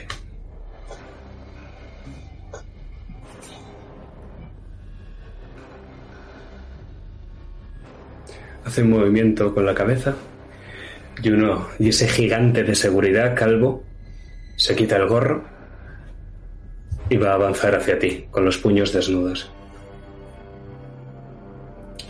Empezamos un combate, caballeros. Ese señor te va a moler a palos hasta que tu voluntad sea aceptar ese trato. Maravilloso. Tengo Pues James, una- primero. Dime. ¿Cómo de posible es gastando mis dos de preparación en obtener una granada? Haríamos una tirada, eso es muy difícil. Te gastarías tus dos puntos, tirarías un dado y en función de lo que saques yo te diría si la tienes o no la tienes. Yo lo veo. Pues venga, Ya están ahora. o sea, tira los dados.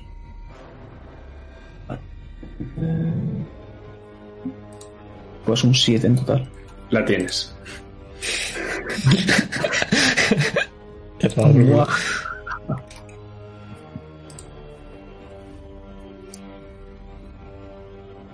Pues... ¿Quién va primero? Tú. Pues le voy a reventar la puta cabeza de un escopetazo al que tengo detrás. Muy bien. Pues tira, gástate los puntos que quieras, a ver si, a ver si le das. Mis dos últimos puntos. Siete. Siete, le aciertas, tira daño. Cuatro en total. Cuatro en total, son cuatro puntos menos de vida. En el momento en el que le das en la cabeza, el velo se rompe. Entonces ves lo que es realmente, cosa que os estoy enseñando en Roll 20.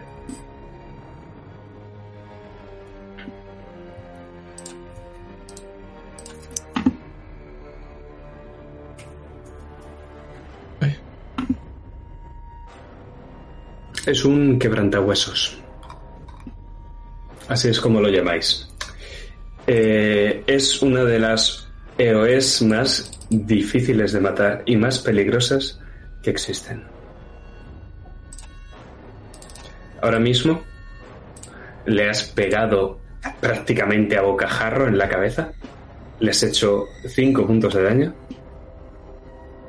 Y pese a que tiene media cara medio construida, o sea, le has volado la mitad de la cara, está reconstruyéndose como si fueran nanorobots que están poco a poco haciendo cicatrizar la piel.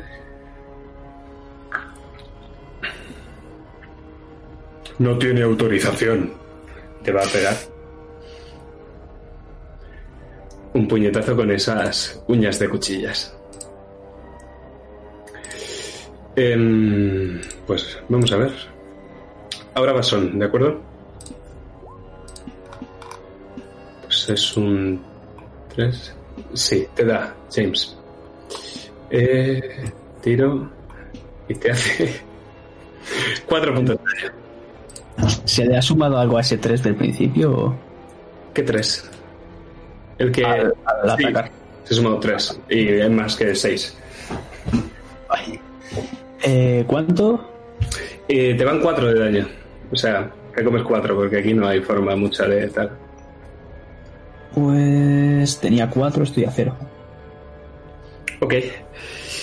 De momento no tienes que hacer tirada de conciencia hasta que no bajas a menos 1.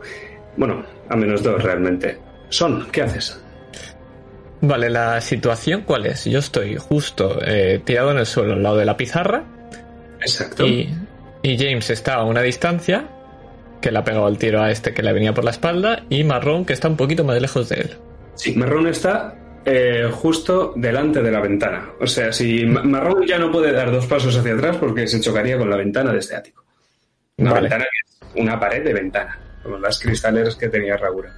¿Y hacia dónde mira? ¿Hacia James o hacia mí? Hacia el combate. Hacia el combate. Vale.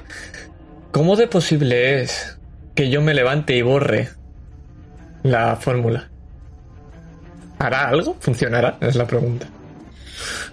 No lo sabes. No lo sabes. Vale. Puedes. Vale, pues va a ser mi, mi intención. Con el máximo sigilo, porque si me muevo me matan, intentar eh, acabar con el ritual borrando la fórmula primero. Luego si pues, le puedo pegar fuego a la, a la de esto, pues veremos, pero... A la pizarra, pero está complicado. Pues es una tirada de infiltración. Pues la de infiltración creo que ya me he gastado todo, ¿verdad? Sí, es un de 6 y rezar para que lo que salga sea más de lo de Michael Monroe. ¿Cómo de posible es que tenga una tiza guardada en algún sitio? Para ayudarme a la hora de. y, y empezar a poner. eh, una. un, poner. eh, sabotear la fórmula. Con preparación. Es posible. Pues. eso es lo que quiero hacer. Sabotear la, la fórmula. Vale, te gastas un punto de preparación y vas a empezar a hacer eso a saco. Eh, ¿Tiras infiltración entonces o no? Eh, sí, sí, tiene infiltración para que no se entere nadie, claro. Pues, si suena eh, la flauta, pues suena la flauta. Tirada, Un 1. un miserable 1. Vale, Michael Marrón descubre lo que estás haciendo. Y es su turno. Así que lo que va a hacer es decir una palabra en un idioma que no entendéis, pero que suena extremadamente gutural, y señalar con la mano. Entonces, este gigantesco calvo se va a abalanzar hacia ti, Son, y, y te va a pegar tremendo cuchillazo. Tremendo putiazo me voy a llevar. Un de 6 limpio, 3, tienes 3 de umbral de golpe, ¿verdad? Tengo 13. Pues. Son 4 de daño. 4 de daño. ¿Puedo tirar cosas para.? no, ¿verdad? Vale, maravilloso. Pues esto ya. Te digo. 1, 2, 3, 4. Ah, menos 7. Vale. Estás empezando a tener problemas de hospital. James, tienes la espalda de este tipo disponible.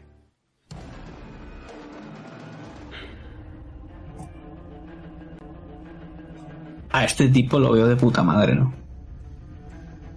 Eh, sí. La mel adecuada para enfrentarse a un quebrantahuesos es rodearle de personas que jamás hayan hecho daño a nadie. Pero me temo que no tienes ahora mismo. Así que la única forma que tienes de acabar con este ser que sepas, el único instrumento que va a funcionar contra él son más putos disparos en la cabeza, pero necesitarías muchos disparos en la cabeza. Suelto la escopeta. Y estiro la mano, ofreciéndola. Anda, con que es ahí, ¿eh? Es ahí donde estamos. Ese es el punto donde estamos. Te he dicho que quería jugar un poco. Ya hemos jugado suficiente. Pero yo quiero que muera. Él no te aporta nada, Holloway. ¿Has intentado imitarlo de verdad a este pedazo de mierda?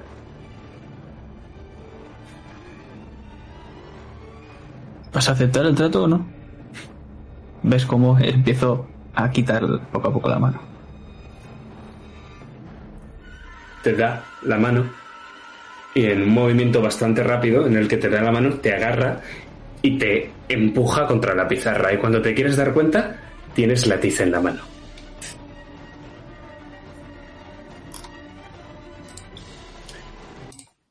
Y el hombre, ese enorme quebrantahuesos, coge a tu hermano como si fuera un gato. De la parte de aquí atrás de la camiseta lo levanta sobre su propio peso y lo tira a los pies de Michael Marrón. ¿El pacto es su vida? ¿Es eso lo que quieres?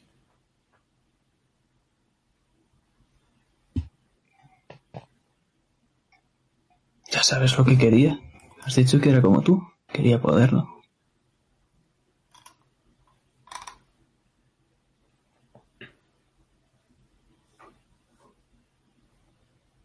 Dámelo. Escribe el símbolo. ¿Y qué pasará cuando lo escriba? Que tendrás todo el poder. Todo lo que jamás hayas podido soñar. Y si quieres, incluso a él podrías traerlo de vuelta.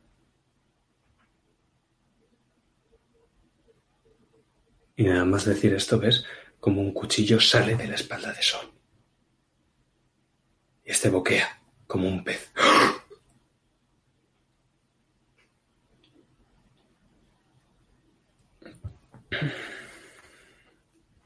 El poder de hacer frente a todas las barreras.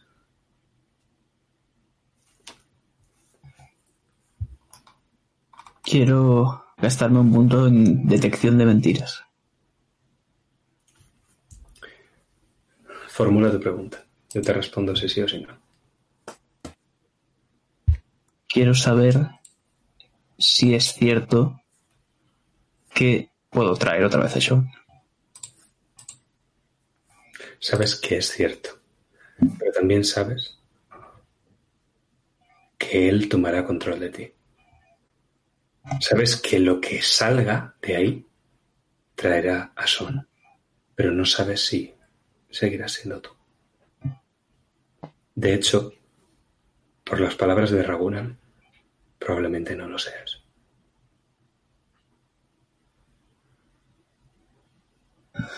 ¿El símbolo cuál es?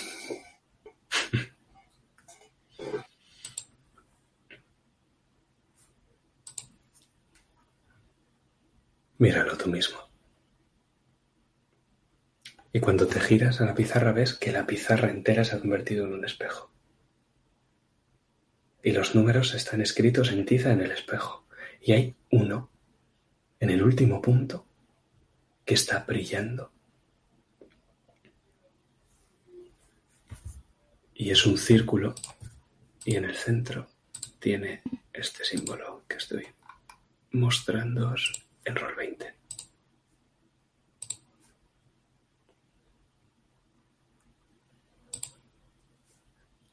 El resto de las partes de la fórmula que faltan y las que Son ha maltratado están brillando también con una luz rojiza. Solo tienes que seguir la línea de puntos. Un niño podría hacerlo.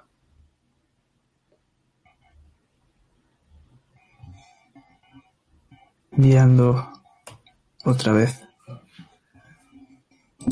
esa marca del anillo de compromiso y mirando por última vez a Sean, empiezo a reseguirlo lentamente.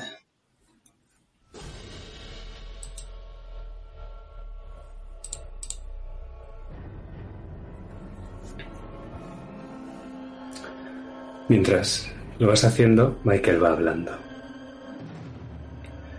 ¿Y sabes otra cosa, James? Él no es el único al que puedes traer de vuelta. Te tira algo, está volando justo detrás de ti, ¿lo coges? Es un objeto pequeño. No. Pues ves el anillo chocarse con el espejo. Tu anillo.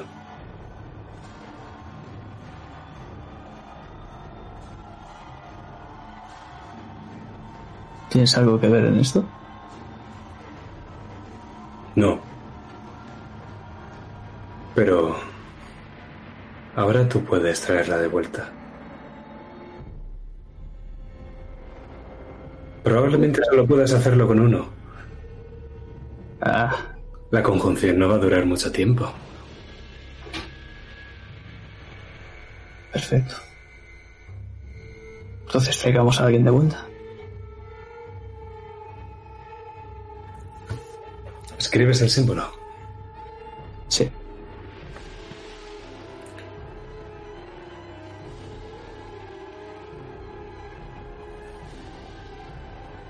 Pues lo vamos a ver desde los ojos de Son. Vamos a ver cómo después de hacer el último trazo, la tiza se cae al suelo y se estilla, igual que el anillo quedando al lado ambos. Y vamos a ver cómo a James le recorre un escalofrío y su espalda se empieza a torcer, de la misma forma que se torcían las espaldas de las semillas.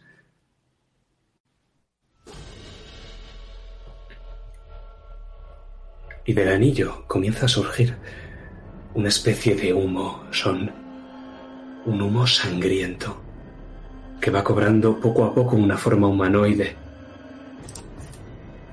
Forma que os muestro en Roll 20.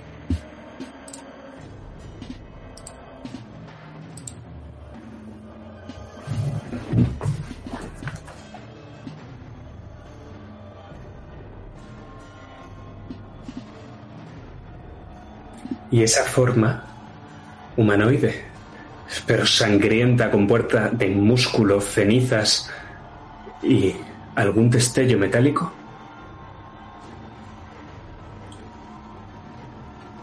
Una vez está reflejada en el espejo, es Emily White.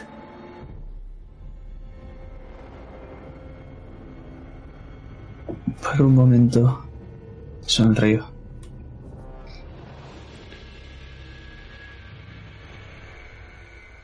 Ella está descansando ya. muertos deben descansar. Pero él aún puede volver. Emily lleva una mano al espejo. Habla, pero no la escuchas. Cuando se da cuenta de que no la escuchas, empieza a chillar.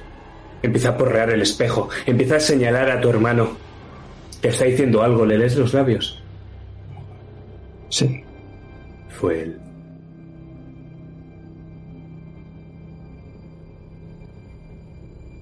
Tus ojos se están volviendo del color de la miel, de un oro sucio del color de los ojos dorados de Michael Marrón. Fue él. Y notas cómo él se empieza a introducir en tu cuerpo ese instinto de color rojo que te está abrumando, está luchando contra ti, quiere tomar el control, James. Es una fuerza imparable, es demasiado grande para caer. Pero todavía eres tú. Y Emily te está hablando.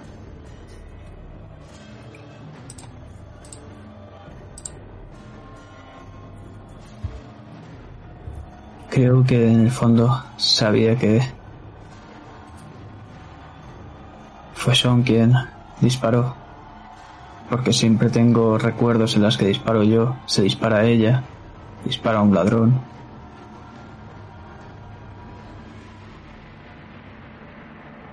pero siempre lo he tenido en mi cabeza.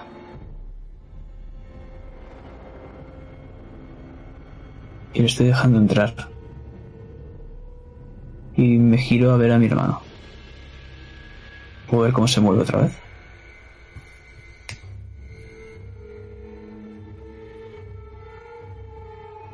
Por un todo este rato lo que has visto es que estaba saliendo sangre de su boca.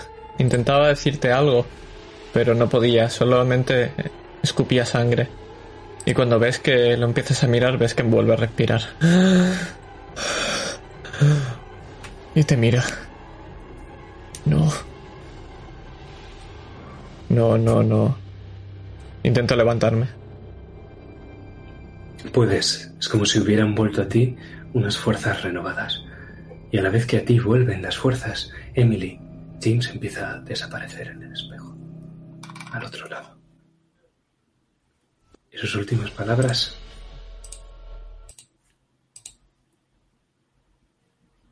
Y su mirada hacia ti, James, es de odio.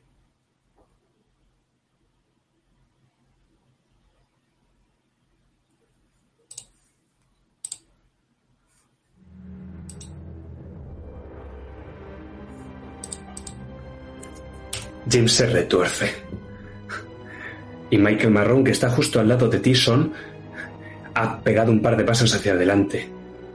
Tú ahora mismo estás atrás. El quebrantahuesos está lejos de allí también. Y Michael está mirándolo.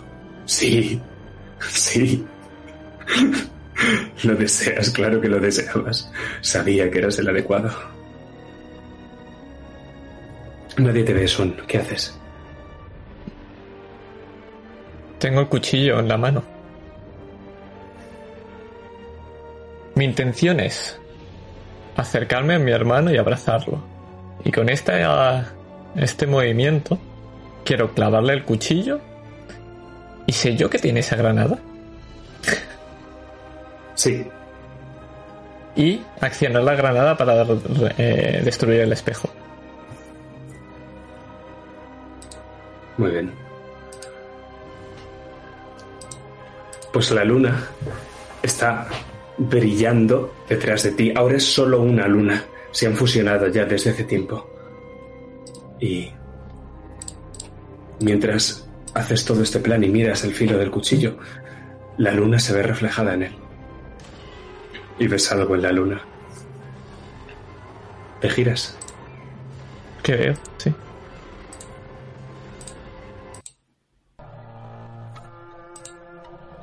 Pues ves que las estrellas se están cayendo del cielo.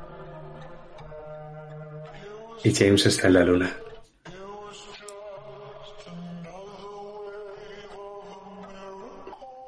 Y estaba Era inevitable. Era lo que es lo que pienso. Por una vez, creo que vas a tener que cumplir con ese futuro.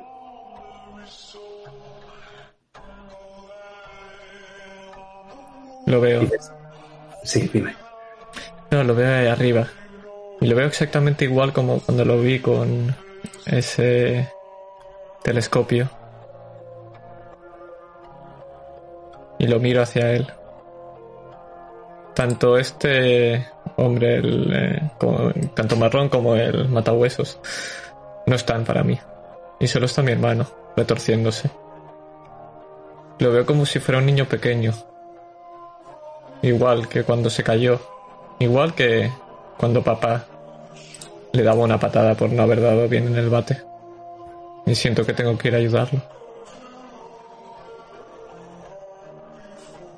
Hay una imagen en la luna que se está sobreponiendo sobre todas, que es la tuya detrás de tu hermano, cogiendo, ayudándole a coger el bate y enseñándole cómo tiene que hacerlo, con tus manos en su cintura, en su espalda, en su bate, respirando el champú de ese pelo de niño.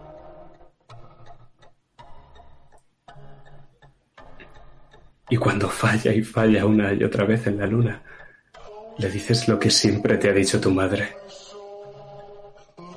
Si hacemos las cosas por alguien que queremos, siempre salen mejor.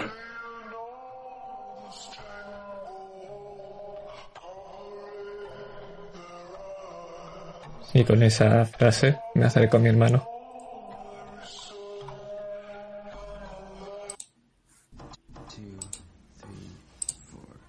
Tu escena. Me acerco. Y lo que hago es que mientras lo veo torciendo y por sorpresa de marrón lo abrazo. O eso es lo que él ve. James, ¿cuánto de ti sigue en ti? Pues eso me lo dirá el máster, porque quiero gastar la lucidez.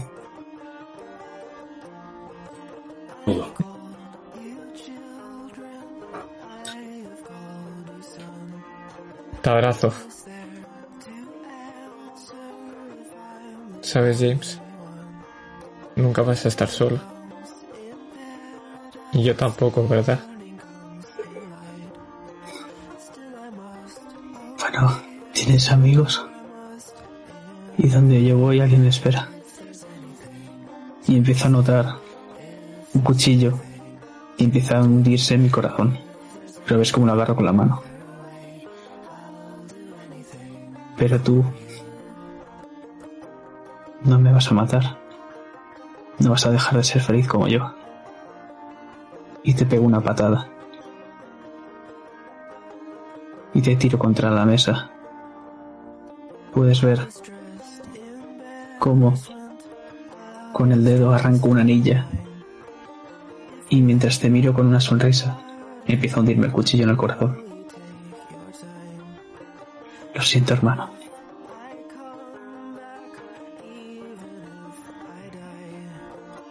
Me cae una lágrima, pero te sonrío. Al final lo he conseguido. Que vuelvas a sonreír. Y puedes ver cómo salto en pedazos. Y la onda expansiva hace que Michael Marrón se haya despedido de ese rascacielos. Y todo el ático se convierte en un infierno de llamas, ceniza y sangre.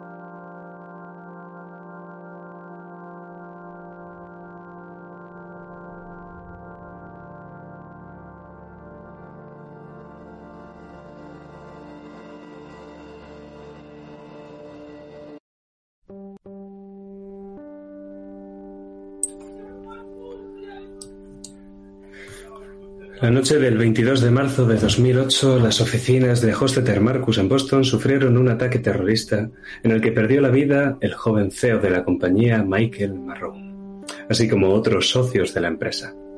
La intervención de los SWAT fue requerida para controlar la situación y tras una operación no exenta de controversia, consiguieron detener a los asaltantes con grandes números de bajas en sus propias filas. Pese a la actuación de la Ordo Veritatis, el mal ya estaba hecho. El banco de inversión neoyorquino Bear Stearns fue el primero de los grandes bancos en caer en marzo de 2008. Su fórmula de prevención de riesgos había fallado. La Ordo Veritatis evitó el colapso súbito de la empresa mediante la concesión de un préstamo extraordinario por medio del Banco de la Reserva Federal y su posterior venta a precio de saldo a JP Morgan, otra de las grandes empresas del sector financiero.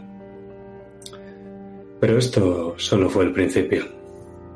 El declive económico no pudo ocultarse por mucho más tiempo, y seis meses más tarde la situación explotó en múltiples crisis de forma simultánea en el sistema de inversión estadounidense, desencadenando una crisis global.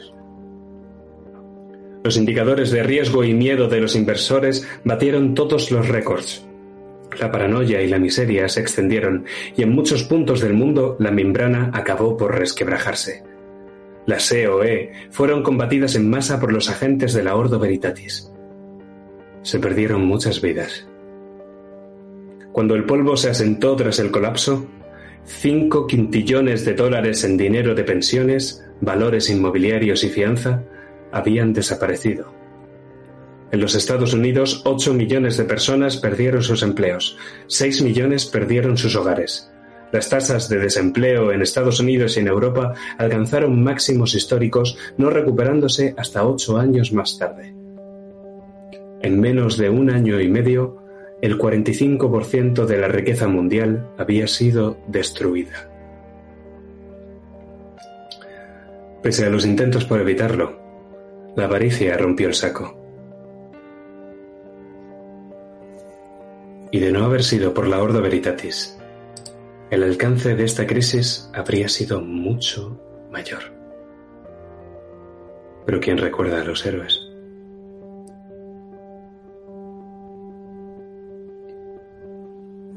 Tú me dirás, Son, ¿cuánto tiempo ha pasado?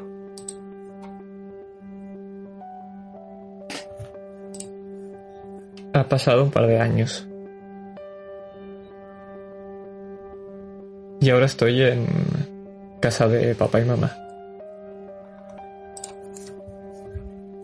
Hoy hay partido. Y he ido a ayudar a mamá a prepararlo todo. Vemos a Tom con esa camiseta roja mirando el partido. La mesa está llena de bebidas Y en la pared hay colgado dos calcetines. Mamá está preparando la cena. Prepara para cuatro. Llega a la mitad del partido y llama a Tom a cenar. Es cuando menos le molesta. Y vemos como Sean, Rachel y Tom están sentados cenando. Falta una... Falta alguien en esa mesa. Siempre lo pregunta papá. Siempre que lo pregunta, mamá y yo nos miramos. Está con Emily. Falta... Ha tenido problemas en el trabajo y hoy no podrá venir. Ha dicho que para el siguiente partido vendrá. Papá hace años que ya no recuerda nada. Y para él siempre es lo mismo.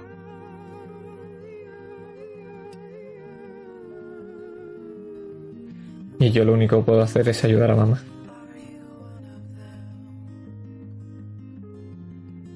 Y en esa cocina, cenando, y con esa silla vacía nos quedamos.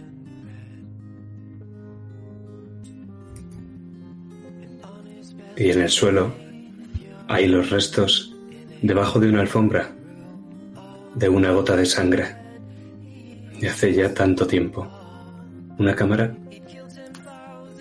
Una gota que vimos lentamente precipitarse hacia el suelo y brillando en ella la luz de Boston, de este fuego familiar y de esta tele a todo volumen, con unos colores que bailan ante nuestros ojos. Y nuestra gota, pese a que cayó hace muchos años, la olemos, la saboreamos y sabe a amapolas. Y cuando finalmente cae al suelo, cayó, no la escuchamos, la sentimos. Y es que la herida, por fin, se ha cerrado.